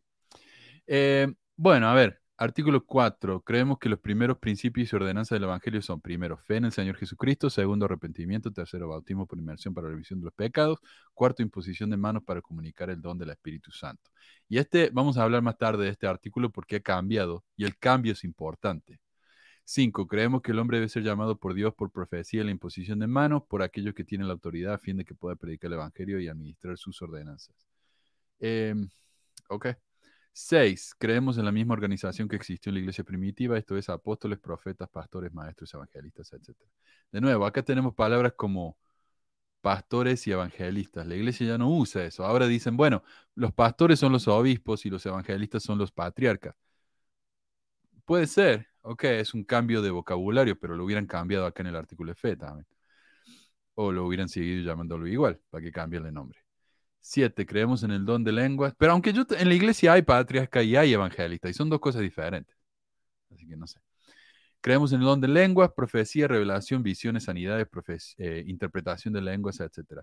Y esto es curioso porque hoy dicen que el don de lenguas se refiere a que cuando los misioneros van a, a otro país y aprenden el idioma rápido, ese es el don de lengua. Pero, pero, ¿Por qué necesitan interpretación de lengua entonces? Eh, y en la Biblia el don de lengua no es eso. Eh, no sé. Nada que ver. Es totalmente diferente. El don de lenguas es no ni siquiera tener contacto con una lengua extraña y decirla, hablar. Y según los demás, los demás que tienen el don de lenguas te entienden, según, ¿verdad? Pero realmente. Bueno, hay cristianos que según hablan en lenguas, ¿no? Cuando están acá este, en sus cultos, este, que se pues parecen poseídos de repente, no sé si han visto videos. Mm. Sí, yo he ido también. creen que es el don de lenguas o ellos dicen que es eso. Sí, ah, bueno, en realidad la historia de la iglesia contradice esa interpretación, porque en, el pasado, como vimos la semana pasada de las esposas olvidadas de José Smith, eh, las Johnson, eh, el hermano Benjamin Johnson, empezó a hablar en lenguas en la iglesia y fue el primer caso reconocido, ¿no? Eh, al menos registrado, de un mormón que habló en lenguas. Y después de eso se convirtió en una práctica muy común. En el templo se hablaba en lenguas y era como los videos que ven en, en, YouTube, ¿no? De gente que se desmaya y habla y, que repite lo mismo. Eso no es una lengua reconocida, porque repite, baja, blaja, blaja, blaja. ¿Qué lengua repite lo mismo tantas veces? Eso no es una. Bueno, obviamente un invento. Pero esto era algo que sucedía mucho en la iglesia. Incluso tenían el don de pentecostal que veían lenguas de fuego que caían del cielo en la dedicación del templo de Kirtland. Entonces, no, estas cosas pasaban en la iglesia y no es simplemente reconocer que aprender un idioma rápido. Eso no es. A lo mejor es que el pan que usaban para la Santa Cena tenía honguitos. Bueno, y tenemos la- el, el hecho de que el hermano de José, don Carlos, estaba tan borracho en la, en el- la dedicación del templo que tuvieron que llenar como tres baldes con vómito eh, después de un tiempo, ¿no? Y, y uno dijo, eh, el único espíritu que había era el espíritu del alcohol, porque están todos borrachos. No, si algo... El ah, único dios invitado era el dios Baco. Pero también está, mira lo que pasa con esta gente en esas iglesias, ¿no? Que, que tienen, que son, atrae, ¿cómo se dice? Poseídos por el espíritu. Eso es una cuestión de sugestión. Sí. O sea, Sugestión. sugestión. Todo el mundo lo está haciendo, entonces mejor que yo también lo haga, porque si no voy a ser el único acá que no está poseído por el espíritu y voy a quedar mal. Entonces, es muy típico. Claro, no está comprobado que, que las personas en grupo eh, pueden cambiar. O sea, si, por ejemplo, si llegas a un lugar y toda la gente está llorando, puede que te den ganas de llorar. O sea, sí, nu- nuestro cerebro sí tiende a mimetizarse con lo que está pasando alrededor. No, y luego también este, somos muy, que queremos ser aceptados, ¿verdad? Queremos ser incluidos en un grupo. O el clásico de que vamos caminando tal vez por un mercadito y vemos mucha gente ahí y todos hablando, incluso apuntando hacia un lado. ¿Y qué hacemos? Vemos para allá donde están apuntando ellos también. Como rápidamente queremos ver por qué están ahí, por qué está tanta gente ahí, qué está pasando, qué están regalando o qué, o qué pasó o algo. Ahí queremos estar y así, ¿verdad? Son reacciones humanas totalmente normales. Sí. Acá me dice el ingeniero, ahora que ya no eres mormón, debería ser de la iglesia maradoniana. No, Maradona es un dios muy, muy feo, en, en mi opinión. Yo prefiero ser de, de la iglesia del Messi acá, que es mucho mejor persona, en todos los Sí, sentidos. definitivamente. Y luego en Eh, ese artículo de fe, o sea, de, de revelaciones, visiones, o sea, ¿cuándo ha habido una visión después de, de, no sé, vamos a decir allá, Ujú. Wilford Woodruff, cuándo Bueno, ha habido una visión? Voy a hablar de eso eh, cuando pasemos los artículos de fe de Oliver Cowdery, porque él habla de eso. Y ya lo vamos, vamos a, a expandir. El 8 dice, creemos que la Biblia es la palabra de Dios hasta donde esté traducida correctamente. También creemos que el libro de Mormón es la palabra de Dios. Eh, es muy interesante que, que la iglesia siempre dice hasta donde esté traducida correctamente, pero nunca te dicen qué partes están traducidas correctamente o no. La iglesia no usa la traducción de José Smith. ¿Por qué? Si es la traducción inspirada. Entonces, ahí hay, este del artículo de fe número 8, yo creo que lo usan como una excusa para que si, que si hay algo que, que en la Biblia contradice a la iglesia mormona, ah, está traducida mal. Eh, me parece a mí. Claro. Porque nunca han aclarado qué está traducido mal. Y sobre todo, es, es muy curioso que, que- que quieren e- equiparar, o bueno, quieren poner a la Biblia junto con el libro de Mormón y decir que los dos se ayudan. Y son este... No, Es el problema de no tener teólogos en la iglesia, no tienen ni idea de qué onda con la Biblia. Y yo sí he leído la... ¿Cuál es la- mejor, si Maradona o Smith? ¿Qué dice acá? José Smith no ganó ni un mundial. Ay, ay, ay. No, sí, es que, bueno, ponen ahora, equiparan la Biblia con el libro de Mormón. O sea, dicen, no, que se son juntos y que no, no es uno más que el otro. Me, me he topado con miembros que dicen eso. Pero realmente no es cierto. O sea, realmente la iglesia oficialmente, la Biblia es menos que el libro de Mormón. Claro. ¿Por qué lo quieres, por qué lo quieres poner ahorita como que son iguales? Cuando tú has dicho por mucho tiempo de que la Biblia no está traducida correctamente, de que no tiene la plenitud del Evangelio, la plenitud está en el libro de Mormón. Entonces, a ver, eh, eh, no sé, claro, el libro de Mormón es el libro más correcto, la Biblia solo es correcta hasta donde está. Mienten por convivir. Sí. Eh, bueno, o- eh, ya dijimos, el 8, ok, 9. Creemos que todos los que, que creemos todo lo que Dios ha revelado, todo lo que actualmente revela, y creemos que aún revelará muchos grandes e importantes asuntos pertenecientes al reino de Dios. O se creen en profeta. Creemos en la congregación literal del pueblo de Israel y en la restauración de las diez tribus de Sion, la Nueva Jerusalén, será edificada sobre el continente americano, que Cristo reinará personalmente sobre la tierra y que la tierra será renovada y recibirá su gloria paradisíaca. ¿Sabes que este, este eh, artículo de fe número 10 era muchísimo más importante en la iglesia de lo que es hoy? Y era realmente algo de lo que hablaba todo el mundo. Vamos a ver acá, el, el, único teólogo que tuvo la iglesia fue Orson Pratt, y él es el, realmente el que inventó los 10 artículos de fe que Jesús, eh, José Smith lo resumió. Pero eh, él se la pasa hablando de la, de la eh, congregación del pueblo de Israel. ¿Y qué decía José Smith? O mandaba misioneros a Inglaterra, a los Países Bajos, que se vinieran a donde estaban los santos, porque esa era la congregación de Israel. ¿Cómo le dice? Congregación del pueblo de Israel. Y a donde iban, se iban todos juntos, porque era el pueblo de Israel eh, congregándose. Ahora que la iglesia tiene un par de millones, que la gente no, no puede mudarse todo a Utah, ¿no? Para congregarse, ¿qué dicen? Donde haya una estaca, ahí está congregado el pueblo de Israel. Entonces ya no es literal. Oye, mano, este me hizo recordar, no, no sé dónde leí en la semana alguien que puso que le daba pena que su título de, de este fuera a salir de BYU Idaho, que porque había tenido una clase de antropología, que en su clase, creo que antropología se llamaba la clase, no recuerdo, mm. este, el maestro había dicho de que todas, realmente todas las personas éramos americanos porque descendíamos de, este, porque el, pues el Edén estaba en América, ajá. Adán este, Ajá, ajá, y, entonces todos éramos americanos. Qué oso.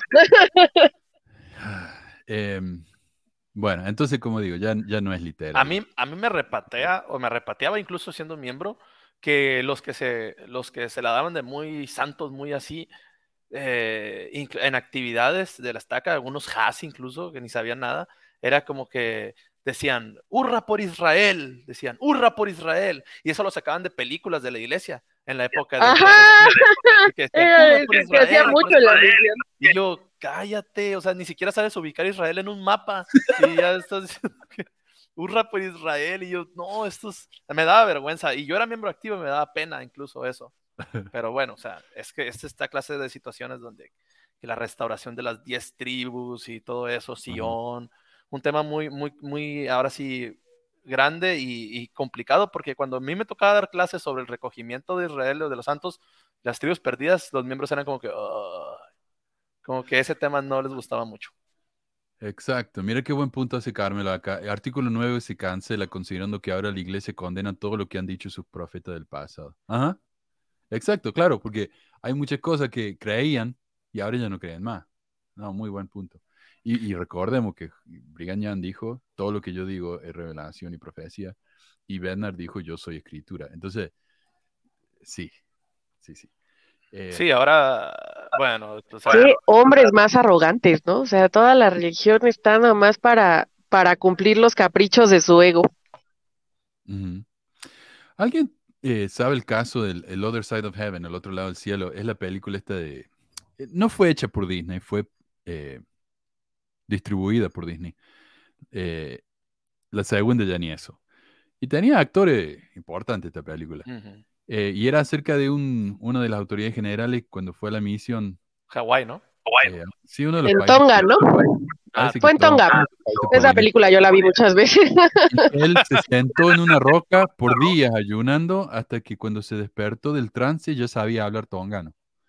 Eh, y también, este, según revivió un niño, ¿no? Este, que se había caído y que algo hizo ahí y lo revivía, me acuerdo en la película. Y sale la preciosísima Anne Hathaway. Ah, sí, es cierto. Vamos a tener que hablar de, ese, de esa película porque más propaganda, no sé. Eh, interesante. Eh, gracias por, por recordarme de eso. Dice, el artículo 9 funcionó por un tiempo hasta que les empezó a molestar la llegada de morochos latinos. En ese momento el discurso cambió. No vengan a Estados Unidos, eh, establezcan Sion en su ciudad de país. Puede ser, Matías, que lo que haya pasado es que cuando se dieron cuenta que Estados Unidos ya no los dejaba practicar la poligamia y tuvieron que irse a México a practicar la poligamia, tal vez la, eh, congregación literal dejó de tener tanta importancia. Entonces dijeron, bueno, va- vayan para allá, nosotros nos quedamos acá. Puede ser. Eh, o la gente que se rehusó a, a venirse a Utah.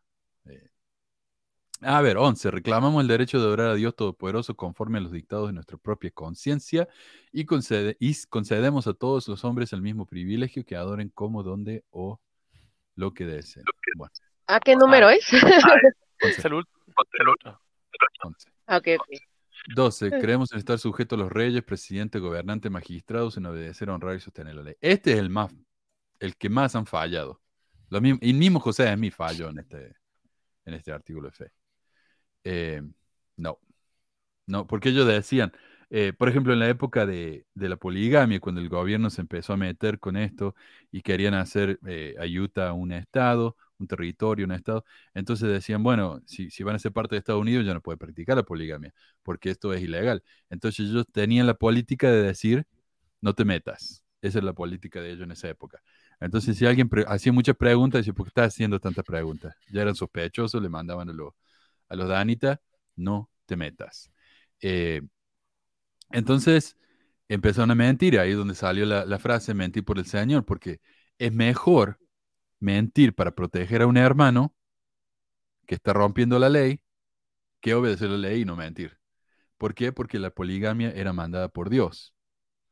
Entonces, no sé, eh, incluso hoy, hoy muchas veces la iglesia eh, no obedece la ley, no honra, no honra la ley, como en el caso, por ejemplo, de los, de los ah, hermanos LGBT. Le importa tres pedos a ellos. No, si la, si la iglesia, eh, la ley manda que yo tengo que darle un trabajo y yo no quiero darle un trabajo, yo no le voy a dar un trabajo. Entonces la, a la ley se la pasan por donde no brilla el sol, ¿no? O evaden Por ahí- impuestos. Impuesto, exacto, como en Australia. Así, exacto. Uh, sí, ese Exacto. tema está bien, bien feo, como los australianos donaban más que todo el mundo, que todo el mundo, ¿verdad? O sea, pero bueno, este, ayer este comentaba ahí con, con un miembro fiel que me decía que la iglesia respeta ahora el matrimonio homosexual, que lo respeta. Y yo, ¿qué? Pues claro, no le queda de otra. Ya cuando lo impuso el gobierno, tienes que respetarlo, ni modo que estés ahí. Pero antes de que, bueno, ya se había hecho ley en el 2008, por ejemplo, en el estado de California, y se metieron con la proposición 8. Entonces, ahí la iglesia Claro. no, no hizo caso de este, de este artículo de fe. Hicieron todo lo posible para cambiar esa ley. Y lo lograron, lo lograron. Ahora sí que quitándole el dinero a los miembros, ¿verdad? Bajo astucias ahí de una propaganda. Este, eh, y resulta que cinco años después, o sea, ni tanto tiempo después, cinco años después, ya se, se- el matrimonio igualitario se hizo ley. Ujú. Y pues ahora sí, trágate Sí. tu saliva. No pueden más. Eh, Meli dice que se tiene que ir. Nos vemos, Meli. Muchísimas Sí, gracias. me despido, les mando un beso a todos y nos estamos viendo. Bye. Eh, acá dice, eh, se aplican restricciones. Se aplican restricciones para todos, sí. Sí, Eh. sí, y, y es que es bien curioso eso, de que, de que el- los artículos de fe dicen algo, pero si te metes a estudiar, siempre hay algo que lo contradice. Entonces, Mm. oye, es la única iglesia verdadera sobre la faz de la tierra, por lo menos que no tenga tantas contradicciones que tú tengas que explicar, que tengas que salir a dar la cara para dar una explicación de eso. Eh, No me importan las explicaciones, o sea, puedes explicarme de tu, tu punto de vista, pero ¿por qué tienes que darlas? Ese es el caso. ¿Por qué tienes que dar tantas explicaciones? Cuando, había una frase por ahí que decía que si, eres, si eres inocente al ser acusado de algo, no tienes por qué dar tantas explicaciones. Ahora, si tienes que dar una larga lista de explicaciones redundantes, es porque algo, algo pasa por ahí. Ujú. Bueno, eh, acá nos dice Angélica, igual que cuando aceptaron las ofrendas descendientes, no tuvieron de otra. Claro, porque tuvieron, ellos podrían haber seguido negando la membresía a- o el sacerdocio a los negros. O sea, no hay nada ilegal en eso. Pero se le armó tanta, tanto problema. El problema también fue que gente como Benson estaban en contra de los derechos civiles para los negros. Eso no tiene nada que ver con la iglesia. ¿Qué se tienen que meter con eso? Pero ellos ya se metieron en la política. Igual con el caso de, de la, enmienda de los derechos de igualdad. La iglesia puso este folleto, eh, publicó este folleto allá en los creo que en 1980, eh, 1980, completamente en contra de, que, del, de la enmienda de los derechos de igualdad para las mujeres, porque ellos decían, si las mujeres tienen el mismo derecho que los hombres, de repente se van a ir a trabajar y ¿quién va a cuidar a los chicos? El papá. O sea, eso va en contra de los principios de la iglesia. Pero ahí la iglesia se está metiendo entonces con el gobierno. Ya es donde la cosa ya no, no, eh, eso no es honrar la ley, para nada. Y el 13, bueno, creemos ser honrados, verídicos, castos, benevolentes, benevolentes, virtuosos, sin hacer el bien a todos los hombres. En verdad, podemos decir que seguimos en la munición de Pablo. Todo lo creemos, todo lo esperamos, hemos sufrido muchas cosas y esperamos poder sufrir todas las cosas. Sea algo virtuoso o bello, de buena reputación o digno de alabanza, a estos aspiramos. Y yo creo que este artículo de fe es el verdadero artículo de fe por el que se rige la iglesia. Pero no tanto en que ellos son castos, benevolentes y que sufren y que son virtuosos y bellos, sino que tratan de hacerse ver como todas estas cosas. Es la apariencia de estas cosas. Y la iglesia gasta millones y millones para poder verse, como dice el artículo de fe número 13. Ahora, ¿son en realidad honrados? Vamos, acabamos de hablar de lo que hicieron en Australia. Eso no es honrado para nada. Verídicos, de nuevo, eh, mentir por el Señor y todo eso. Benevolentes. O sea, cuando tenían un ejército privado y los danitas, eso es ser benevolente. Entonces podemos seguir, ¿no? Esto es una mentira más grande, pero ellos quieren verse así.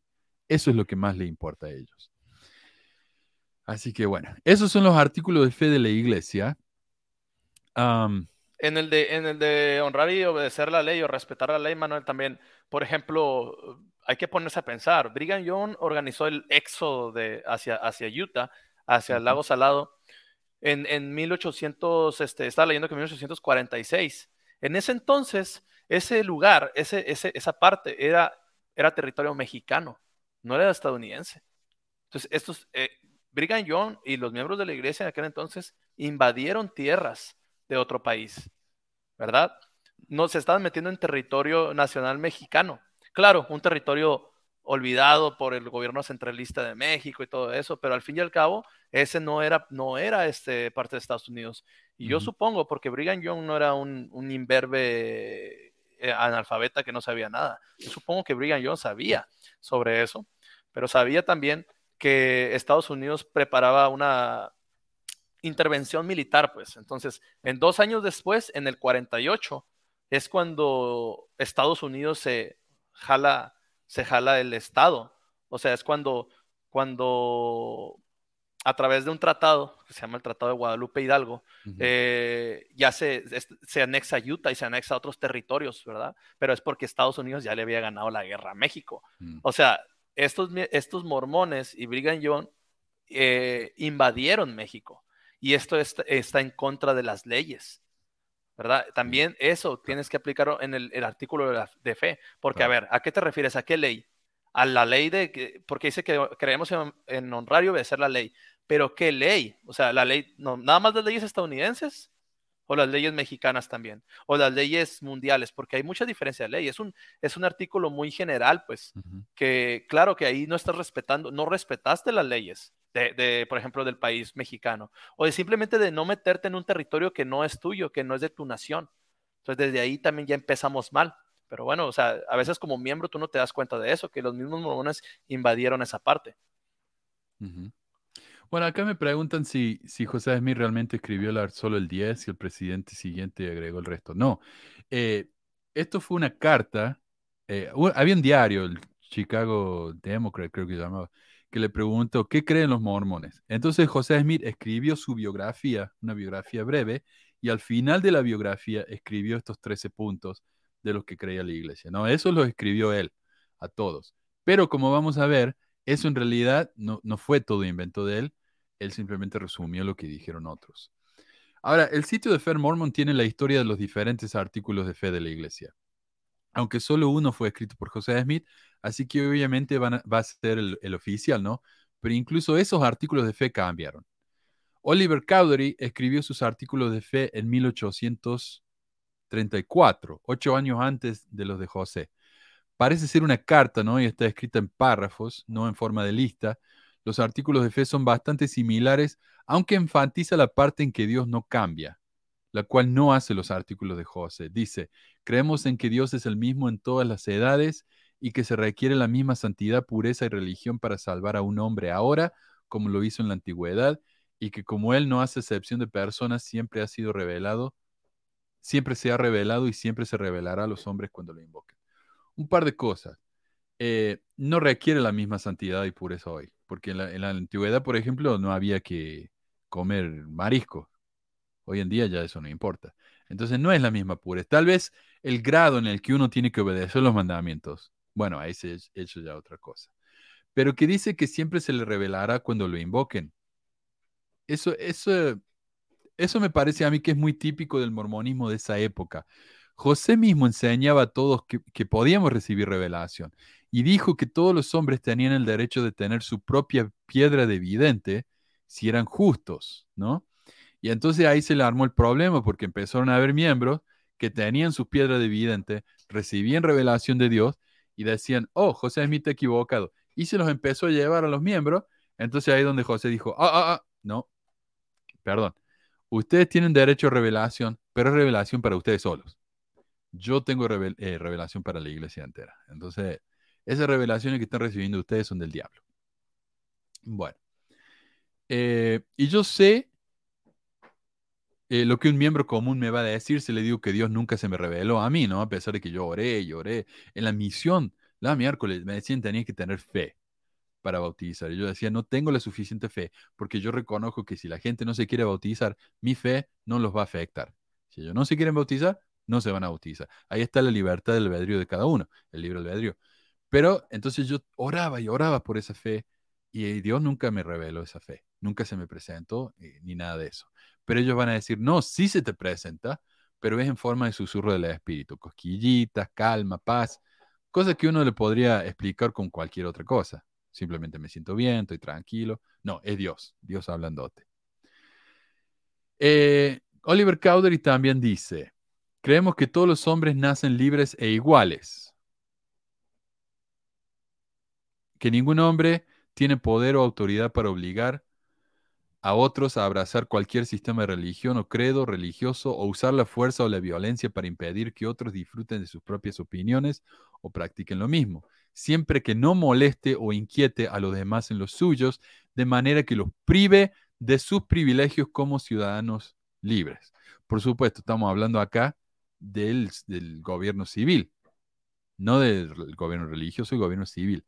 Pero la iglesia constantemente está haciendo cosas para limitar los privilegios de, los ciudadanos de, ciertos grupos, ¿no? Lo hizo con los negros, lo está haciendo ahora con los homosexuales, lo hizo con las mujeres. Entonces, por eso tal vez José Smith no incluyó esto, porque él decía, no, yo quiero limitar la, libertad de la gente. Curiosamente, también dice eh, Oliver Cowdery, creemos que las teorías religiosas populares de la época son incorrectas que no tienen paralelo en las revelaciones de Dios sancionadas por Él. Eh, lo cual es curioso, porque el 100% de las doctrinas de José están basadas en teorías populares de su época, como la idea de que los indios eran descendientes de los judíos. Eso viene de gente como Ethan Smith. Lo de los tres reinos de gloria, eso viene directamente de Swedenborg y de ese tipo de cosas, ¿no? Entonces, o de la primera visión, él tuvo una primera visión, todo el mundo tenía visiones. Entonces no era nada original, estaba todo basado en cosas que la gente creía. En 1836, Joseph Young, el hermano mayor de Brigham y presidente del Quórum de los 70, escribió su propia versión de los artículos de fe. Esta es una lista con cinco principios nada más, y son bastante normales, aunque el cuarto artículo de fe dice, oh, oh, Oh, oh, no lo puse. Bueno, el quinto artículo, el cuarto artículo de fe dice, creemos que llegará el tiempo en que el Señor Jesús descenderá del cielo acompañado de diez mil de sus santos, que un ángel poderoso apresará al dragón, lo atará y lo arrojará en el hoyo. Eh, no hay ninguna otra versión de los artículos de fe que diga eso. Especialmente la parte de que Dios va a venir con diez mil eh, santos. No sé, eso nunca lo había escuchado. En su panfleto Un relato interesante de varias visiones notables, Orson Pratt escribió su versión en 1840. Esta es una versión larga, esto es como un capítulo entero de su panfleto. Y no es una lista, sino que son párrafos largos y es mucho más dramático que los demás autores, ¿no? Por ejemplo, en el segundo párrafo dice, creemos que toda la humanidad por la transgresión de sus primeros padres y no por sus propios pecados fue puesto bajo la maldición y el castigo de esa transgresión que los envió a un destierro eterno de la presencia de Dios y que sus cuerpos a un sueño sin fin en el polvo para nunca más levantarse y sus espíritus a la miseria sin fin bajo el poder de Satanás y que en esta terrible condición estaban completamente perdidos y caídos y no tenían poder propio para salir de ahí. O sea, muy dramático, pero me parece que básicamente lo que está diciendo él es que eh, la gente cayó porque no cumplió. Y le está diciendo él acá que fue por la transgresión de sus primeros padres. Pero José dice que no, no podemos nosotros ser castigados por el pecado de Adán. Pero él es muy católico acá en esta, en esta opinión, ¿no? De que sí, es culpa de Adán y Eva. Así que... No sé si tenías un comentario ahí, ah, Marco. Pues es que el tema de Adán y Eva, si lo tomamos como un relato es ah, ahora sí literal, que así pasó. Eh, ya desde entrada ya es algo bien tonto y lógico de que Dios haya puesto el pecado ahí enfrente de ellos y que haya permitido a Satanás que esté ahí con ellos y que haya permitido que todo el ambiente se dé precisamente para que ellos caigan y después así poder maldecir a toda la humanidad. Entonces, con base a esto, Smith, me imagino que él llegó al razonamiento de que eso era muy absurdo, que un Dios que haya hecho eso. Entonces dijo, no, de seguro este era el plan de Dios. Se inventó todo el plan de salvación donde Dios inventó, donde Dios dijo, no, ellos van a ser puestos ahí para hacer, y la humanidad va a tener que cargar con el pecado de la muerte y de todo eso. Al fin y al cabo, si somos, según la teología mormona, somos nosotros resultantes o, cargamos las, las, las causas las de, lo que hicieron Adán y Eva en la religión mormona. Culpa, culpa no tenemos, ¿verdad? O sea, porque vamos a tener la culpa, pero sí ha habido líderes durante todo el tiempo de otras iglesias y de la iglesia mormona que han dicho que sí, que, que, nosotros, que, Adán y Eva, o sea, tienen la culpa, pero nosotros también tenemos la parte de esa culpa. Y hay otras que no, que le dan todo el cargo a Adán y Eva y como la Iglesia Católica, que no, ellos son el pecado original y Eva la principal pecadora. En la Biblia dice que Eva, que ella fue la primera que pecó, por eso ella se debe de callar. Las mujeres se deben de callar en las congregaciones porque fue una mujer la que empezó la caída. Después mm. aquí en el mormonismo se, se baja eso, se dice, no, no, no, tú vas a ser castigado por tus propios pecados Ah, no por la transgresión de Adán, pero llevas las consecuencias. disculpa que te interrumpa. Terminó el comentario, léeme un par de, mensajes acá porque no se me guardó el documento, tengo que ir a buscar la otra computadora. Ok, ya vengo. Sí, sí, sí, está bien. Y, digo eso, pues, de que, de que nosotros no somos los que, los que causamos ese pecado, pero llevamos las consecuencias de ese pecado. Entonces, para mí esto, eso está un poco como... No, más que ilógico, es como injusto, ¿no? Es como que tú no eres el que promovió eso, pero tú llevas todas las causas. Ah, sé que es un poco real porque lo vemos en la, en la vida cotidiana. Ustedes se habrán dado cuenta de que, por ejemplo, digamos que un niño nace en una familia pobre, ¿no? En una familia, este, eh, incluso con padres drogadictos y así, abusadores, y pues él va a tener que cargar con ese, con, esa, con ese contexto familiar, va a tener que cargar con todas las deudas que sus papás le dejen, va a tener que cargar con todo lo que es este, eh, cualquier daño físico que le dejen, es cierto, pero eh, de ahí pensar que a generaciones y sobre todo cuando tú eres un Dios que puede cambiar eso, que tú puedes darle otro moldeo a tus hijos, ¿por qué dejar, verdad? Dejar que todos tus hijos sean maldecidos por el acto de, de, dos, de dos seres que eran como niños, se supone que tampoco tenían la culpa. No, o sea, por donde le veamos, por todos lados donde le veamos, esto tiene muchos este, asuntos cuestionables, ¿verdad? Como que de raciocinio, como que dicen, no, no, no, eso está re mal, o sea, pudo haber hecho las cosas mejor, Dios, digamos. Y ahí ya nos van a decir los, religiosos, nos van a decir, no, pero por eso mismo dice, dice las escrituras que tú no le puedes decir a Dios cómo hacer las cosas y tú no puedes objetar lo que lo que Dios ya creó el plan. Bueno, no lo estoy, no es que lo estoy aceptando, sino simplemente digo, si un mortal común y corriente como yo puedo pensar en maneras diferentes de cómo cuidar a mis hijos para que mejoren y progresen, pero si tanto asesinato, tanta masacre, ¿por qué un Dios todopoderoso no puede cambiar eso? O sea, si un mortal, simple mortal, puede llegar a ser un raciocinio diferente. En otra época, pues obviamente no, porque en otra época las personas no, tal vez no tenían acceso a tanto conocimiento, pero con el tiempo ya las personas eh, han evolucionado, han mejorado en su forma de tratar a la gente. Y bueno, Dios parece que se quedó en el pasado. ¿verdad? Se quedó en, un ambiente eh, salvaje, hostil de la época de las cavernas. Pero bueno, entonces la historia del relato de Adán y Eva y nuestro pecado original sí que está bien, bien feo. Sí, Dice, y algunos dioses son más eh, fundamentalistas que otros también. Sí. Sí. Eh, bueno, por ejemplo, el Dios universalista es mucho más buena onda. El Dios testigo de Jehová es mucho más fuego y, ¿cómo se dice?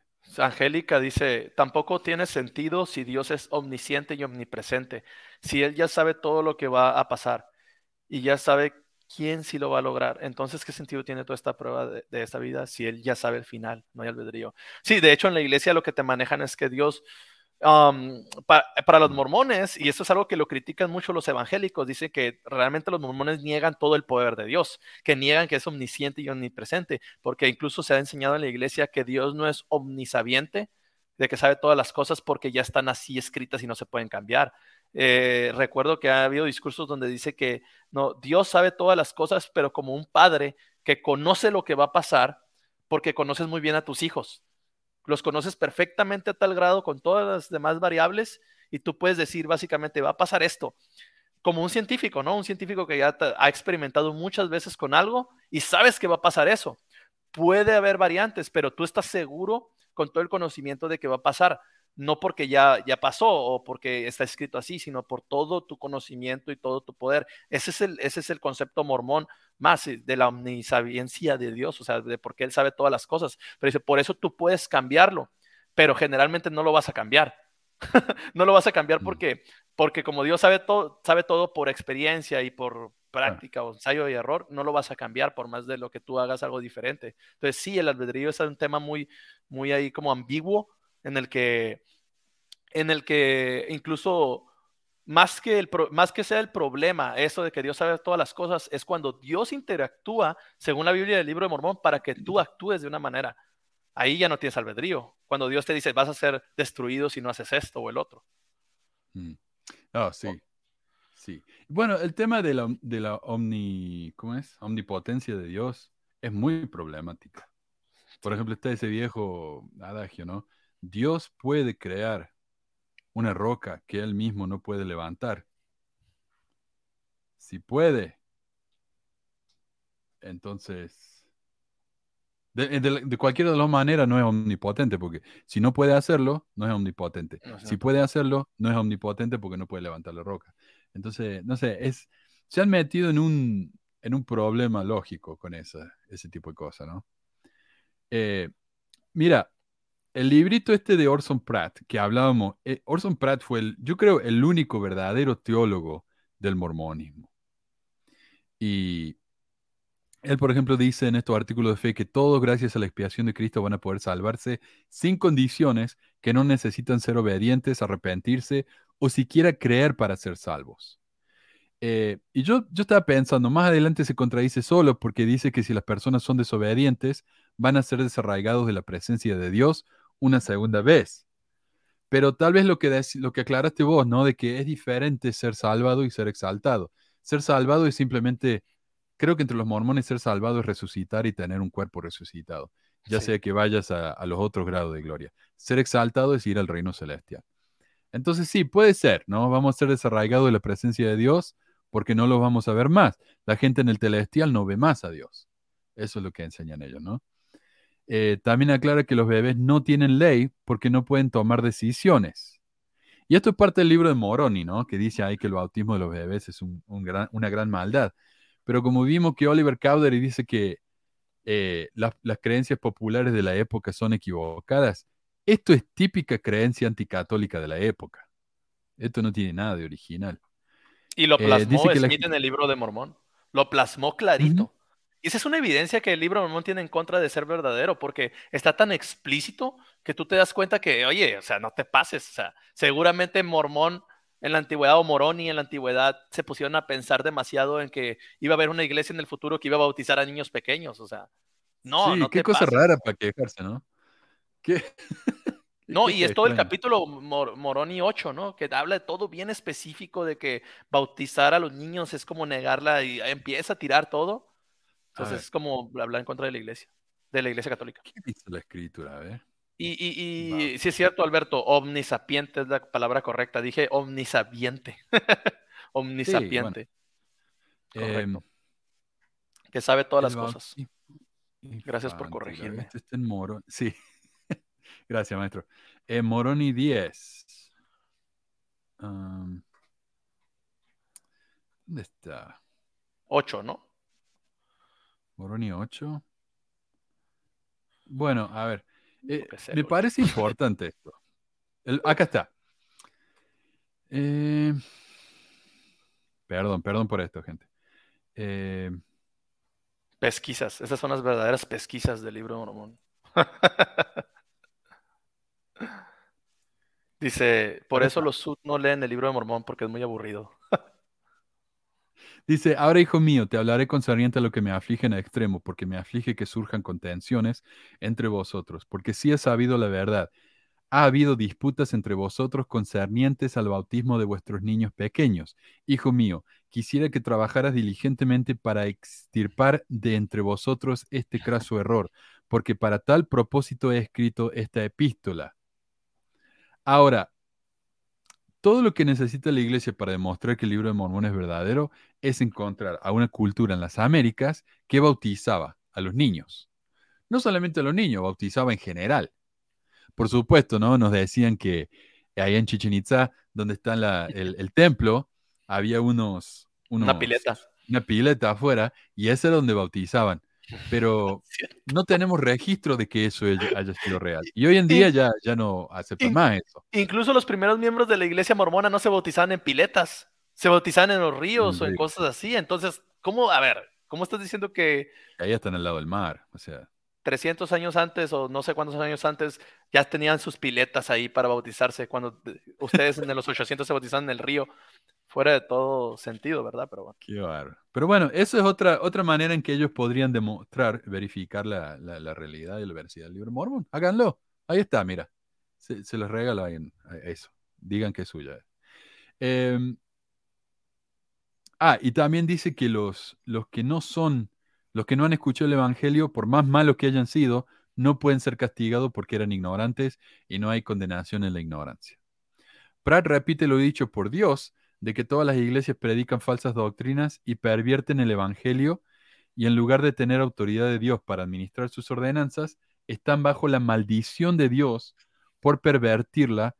Y, y bueno, y después habla él de que, y me parece muy irónico esto, porque él usa la escritura esta de que si un ángel viene y predica otro evangelio, será, serán malditos, ¿no? Y hoy esa es la escritura que los evangélicos usan para criticar a los mormones.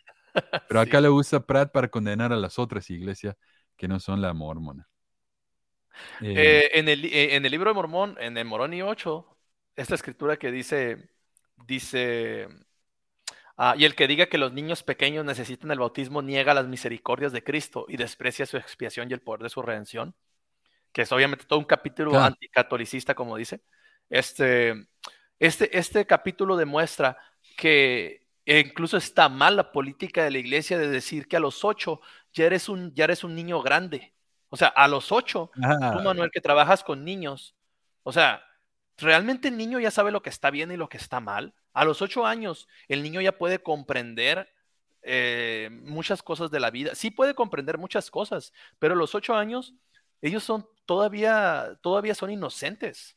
Todavía son, son, desconocen muchas cosas de la vida, puede ser, pueden ser engañados fácilmente, eh, puede ser, pueden ser víctimas de, de que, de que tú los adoctrines de una manera, de cierta forma los puedes orientar, de 8, 9, 10, 11, incluso los 12. Yo digo que una edad más o menos ahí donde, los, donde ya empiezan a ellos a, a, a, a mostrar pensamiento correcto entre lo que está bien, lo que está mal, más madurez es a partir de los 12, incluso me voy corto, ¿verdad? Pero, pero en la iglesia, ¿qué se dice? Que a los 8 años es cuando ellos ya conocen el bien y el mal. Y pues pongámonos a pensar un poquito, los niños son muy pequeños a los 8 años. Y ahí en el libro de Mormón no dice que son a los 8 años que se tienen que bautizar. O sea, es algo moderno también, no es, no es una escritura, es una interpretación que la iglesia pone. Y que en un futuro si lo cambia, va a decir, no, es que no estaban las escrituras, sino fue una interpretación del profeta y, ya. O sigamos el ejemplo de Jesucristo y nos bauticemos a los 30, a los 30. 30 era, ¿no? Sí. Claro. O sea, si estamos realmente siguiendo ese ejemplo, y eso es lo que me decía mi papá, ¿por qué te tienes que bautizar tan chico? Yo me bauticé a los 11. Mi hijo tiene 12 años y es completamente inmaduro. O sea, ayer estaba hablando con, con mi novia, estábamos viendo la película esta, eh, del Phoenix Rising, que es de esta chica que, que fue víctima de abuso de Marilyn Manson. Eh, y ella tenía 18 años, Manson tenía 37. Eh, y ella me decía, yo tengo un hijo de 18, yo me doy cuenta que a los 18 uno piensa que son adultos mayores, son chicos. Sí. Son chicos inmaduros, son las cosas que hablan, las cosas que hacen, que dicen, son niñitos. O sea, y pensar que un chico de 8 años va a poder hacer un contrato eterno con Dios ah, es ridículo. Exacto, exacto. este comentario está bien suave que dice de Josh Williams, eh, los niños no tienen edad, edad para salir solos de casa, pero sí para ser condenados por toda la eternidad. Pónganse a pensar, gente, la verdad no, no tiene nada que ver eso de la edad de responsabilidad que nos han metido en la iglesia mormona pero es muy curioso porque critican a la Iglesia Católica en el libro de Mormón por eso, pero hacen lo mismo, o sea, lo mismo, nomás por diferencias de edad. Sí, ya cuando tienes ocho años ya estás consciente, cuando eres bebé no estás consciente, es la diferencia. Pero de ahí a que tú entiendas, entiendas todo, todo lo que es, todo lo que conlleva eso, ni siquiera entiendes realmente la concepción de Dios ni nada. O sea, yo cuando recién me fui a la misión entendí muchas cosas de la iglesia, a los 18. Entonces, bueno. No, yo después de la, incluso después de la misión, entendía cosas que no me daba la cabeza, honestamente, a los 18, 19, no me daba la cabeza. Eh, uno no tiene experiencia de vida, no sabe nada. O sea, yo voy a enseñarle un hombre de 60 años del Evangelio y de la eternidad, y me, da vergüenza pensar en eso. Eh, bueno, y hay otras versiones luego de la de José, ¿ok? Pero no me parecieron muy importante que digamos. Hay una versión del tercer profeta hoy de la iglesia, John Taylor. Eh, eh, y John Taylor es muy interesante porque cuando él publica la, los artículos de fe, no usa los de José Smith, usa los de Orson Pratt. Mm. Ahora, ¿por qué? Bueno, leyendo ¿no? un, un artículo escrito por los Tanner, y ellos lo han analizado, los artículos de fe de Orson Pratt. Yo no lo leí lo leí rapidito, pero eh, José Smith se basó en los artículos de fe de Orson Pratt para escribir lo suyo. Y están casi en orden. Si vos comparas lo que escribió Orson Pratt con lo que escribió José Smith, van en orden. Nada más que lo de Orson Pratt son mucho más largos. José lo resumió en una, en una oración. Eh, entonces, por eso decimos ¿no? que Orson Pratt fue el verdadero, eh, ¿cómo se dice?, teólogo de la iglesia. También los Turner nos explican de los cambios en los artículos de fe. Por ejemplo, dice, en el cuarto artículo, José Smith enseñó que solo se requerían cuatro cosas para la salvación. Y esto lo tengo acá. Eh, y dice, creemos que estas ordenanzas son, uno, fe en el Señor Jesucristo, dos, arrepentimiento, tres, bautismo por inmersión, cuatro, imposición de mano. Pero, no mucho después de escribir este artículo, José Smith entregó una nueva doctrina que hizo necesario que una persona pasara por una ceremonia secreta y se casara en un templo mormón para lograr la exaltación más alta en el reino celestial de Dios.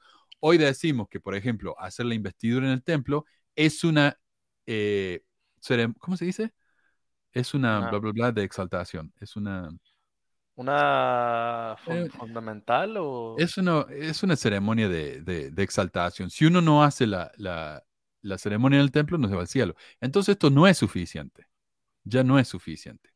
Eh, por ejemplo, ¿quién fue? José, eh, Fielden Smith dijo que si uno no se casa en el templo, con una mujer o bueno, con alguien del otro sexo, no va a ir al cielo. Entonces, ¿qué hizo José Smith? Se dio cuenta, bueno, estos no son las ordenanzas, estas son las primeras ordenanzas. Ah, sí. Entonces ahí le cambia el lenguaje. Son los primeros principios de ordenanza. Ordenanza de salvación, ahí está. Eh, y repite. ¿Por qué? Porque hay más. Hay más. Está el templo, está el sellamiento, está todo eso. Eh, eso es un cambio, me parece a mí, bastante importante. Eh, Es, muestra una evolución, ¿no? Una evolución en la doctrina para tu conveniencia. Claro, Porque antes no lo habías especificado, porque no lo habías pensado, no lo habías hecho. claro, Habías puesto creemos en los, en los principios del en los principios del evangelio y con lo que vas a ser salvo. Eso es la fe, el arrepentimiento, bautismo y, y- y- y comunicar el don del Espíritu Santo. Y ya.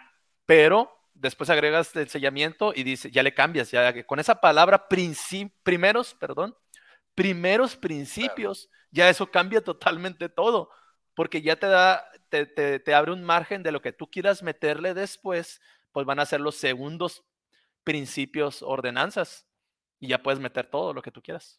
Qué inteligente, ¿no? exacto. Eh, bueno, y los Tanner concluyen, dice, la verdad es que los artículos de fe son notables por lo que no dicen acerca de las enseñanzas de la iglesia mormona. Aunque José Smith practicaba la poligamia en el momento en que los escribió y dijo que era una ordenanza requerida para la salvación, no los menciona. No menciona, perdón, sus enseñanzas en que hay muchos dioses, que Dios fue un una vez un hombre, oh caramba, o que los hombres pueden convertirse en dioses.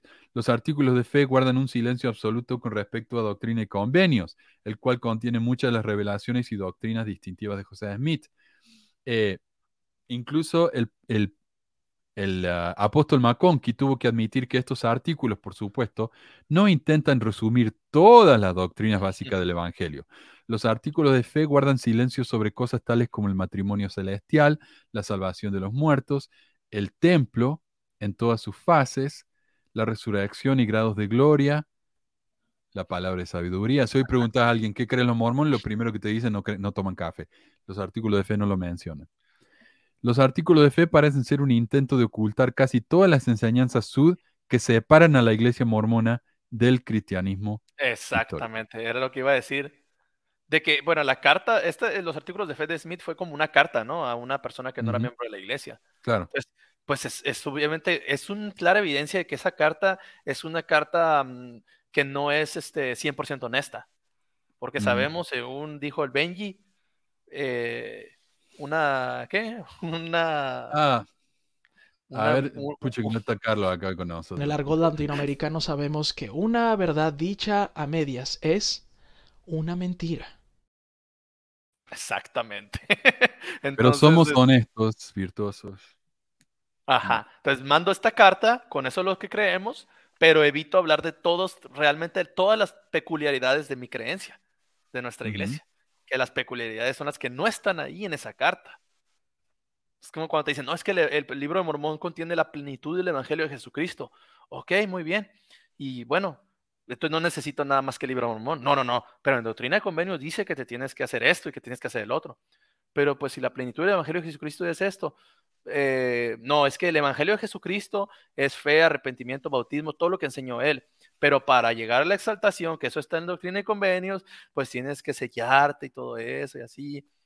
Y ya es cuando Sí. te quedas como que, ah, caray. Y tú lo vas aceptando eso poco a poco cuando eres miembro. Lo vas aceptando. Pero si desde un principio te lo dijeran bien, ¿cómo está esto? Sí sería más sospechoso, como que, a ver, pero eso no está ni siquiera en la Biblia ni en el libro de Mormón. Entonces, como que, Incluso el mismo también, hoy están tratando de ocultar lo que hace realmente diferente a la iglesia del resto. No les gusta. No les gusta, ya están construyendo menos moronis en los templos, están haciendo, eh, eh, resaltando a, Jesús, pero es casi un esfuerzo, me parece a mí, de ocultar esto. Eh, ¿Sabes que Después de esto, encontré un artículo de un blog que se llama Wheat and Tears. Y ellos muestran que hay un sitio que es para no mormones, se llama eh, Come unto Christ o Venir a Cristo. Pero esto no pasó en el, en el sitio en español, solamente el sitio en inglés.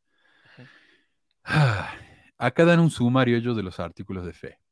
Y mira lo que es esto. O sea, están tremendamente resumidos. Por ejemplo, eh, bueno, ellos dicen, este es un resumen de los artículos de fe, lo, lo que es raro porque los artículos de fe son un resumen, o sea, es un resumen de un resumen. Y, y hay cosas bastante diferentes. Por ejemplo, el artículo, de 6, el artículo 6 dice, eh, creemos que la iglesia de Cristo hoy está organizada como estaba cuando fue primero establecida. Y ya no menciona lo de los pastores, eh, evangelistas, lo saco. Pero es muy curioso, bueno, bueno, pues sí, ¿verdad? Porque una cosa es la organización y otra cosa son las creencias de la iglesia antigua. Pero no, incluso en la organización no está igual, no está igual. ¿Cuántos apóstoles había antes? Claro. 12. ¿Y ahora cuántos hay? 15. Y Son no había un profeta a la cabeza. Y no había un El profeta a la presidente, cabeza. el presidente del quórum de los doce era Pedro, que era uno de los doce. Y eso han dicho que él era el presidente. Tal vez era el, el apóstol líder, pero así que le dijeran presidente, no era presidente. No. Pero lo curioso es eso, o sea, pon- no es la misma organización porque no hay ni siquiera 12, no hay más apóstoles hoy en día, son 15. Ujú. Claro. No, sí, obviamente. Y a veces había más, porque yo no me acuerdo si fue Benson o uno de esos, pero tenía tres consejeros. Así que había Ah. 16. Siete, eh, dice, creemos en la revelación moderna y la sanación y bendición del sacerdocio. No habla nada acerca del don de lenguas. Lo han sacado eso. Tal vez para que no lo confundan con los pentecostales. Dice, creemos que la Biblia y el libro de Mormón son divinamente, eh, son escrituras reveladas divinamente. No dice que la Biblia está, eh, es correcta hasta donde está traducida correctamente. Eso no lo dice. Lo saco. Supongo yo para que la gente no, no lo lea y diga, "Eh, ¿cómo van a hablar así de la Biblia? El 9 dice, creemos que Dios se ha comunicado y seguirá comunicándose con la humanidad, pero no dice que aún revelarán muchos grandes e importantes asuntos pertenecientes al reino de Dios. No sé por qué, no sé qué les molesta. El 4 es interesante porque dice, eh, no, no saca cosas, sino que agrega. Dice, estos dones son necesarios para la salvación. El, el artículo de fe original no dice eso. Así que me pareció curioso, ¿no? Eh, sin embargo, después de que Wittenberg publicó esto, la iglesia volvió a publicar los artículos de fe eh, como son hoy en día. Yo no sé por qué hicieron esto, lo resumieron y después volvieron a publicarlo como son, como son hoy. A ver si lo puedo mostrar acá. Eh, no sé cuándo exactamente lo cambiaron, pero lo cambiaron. Ahí está. Ahora están como son. Así que bueno. Eh, cambiante, ¿no? Cambian y Pues es cambian. que el, re- el resumen del resumen lo hacen porque evitan las partes que se pueden criticar de, ese, de, de los originales artículos de fe, que es lo que hemos venido Claro. diciendo, ¿no? Esas partes, esas palabritas que están ahí que dices, oye, espérame, a ver, ¿cómo que la Biblia está donde esté traducida correctamente? Si le dices eso a un, estás predicando el Evangelio y se lo dices a alguien que no es miembro, un cristiano, te va a discutir eso. Te Claro. va a discutir eso. ¿Por qué? A ver, ¿dónde? Entonces, para evitar problemas, mejor quítale ese pedacito y di nada más que crees que la Biblia y el libro de Mormón fue- son palabra divina. ¿Viste? Y, y el resumen original ya, ya había sacado muchas cosas, había ocultado muchas cosas, ahora ocultaron cosas que estaban ocultas. Así que, eh, sí. Eh, pero son honestos y virtuosos y todo eso. no, pues, Así que bueno, ese fue el tema de hoy. Espero que le- les haya gustado. Eh, muchísimas gracias, Marco, por tu, por tu colaboración. Gracias, David, por tu ayuda. Y a Meli también por su, por su participación acá y a todos por sus, por sus comentarios. Realmente sus comentarios. avivan muchísimo el programa, así que les agradezco mucho. Eh, bueno, nos estamos viendo entonces la semana que viene. Tengo idea para la camiseta de la semana que viene, pero para la otra ya no. Así que man- sigan mandándome ideas. Eh, les mando un abrazo a todos y nos vemos, Marco. Gracias a todos y por su paciencia y por escucharnos y gracias Manuel también. Sí. Y gracias, David, de nuevo. Gracias a Becky. Y nos estamos viendo. Adiós. Adiós.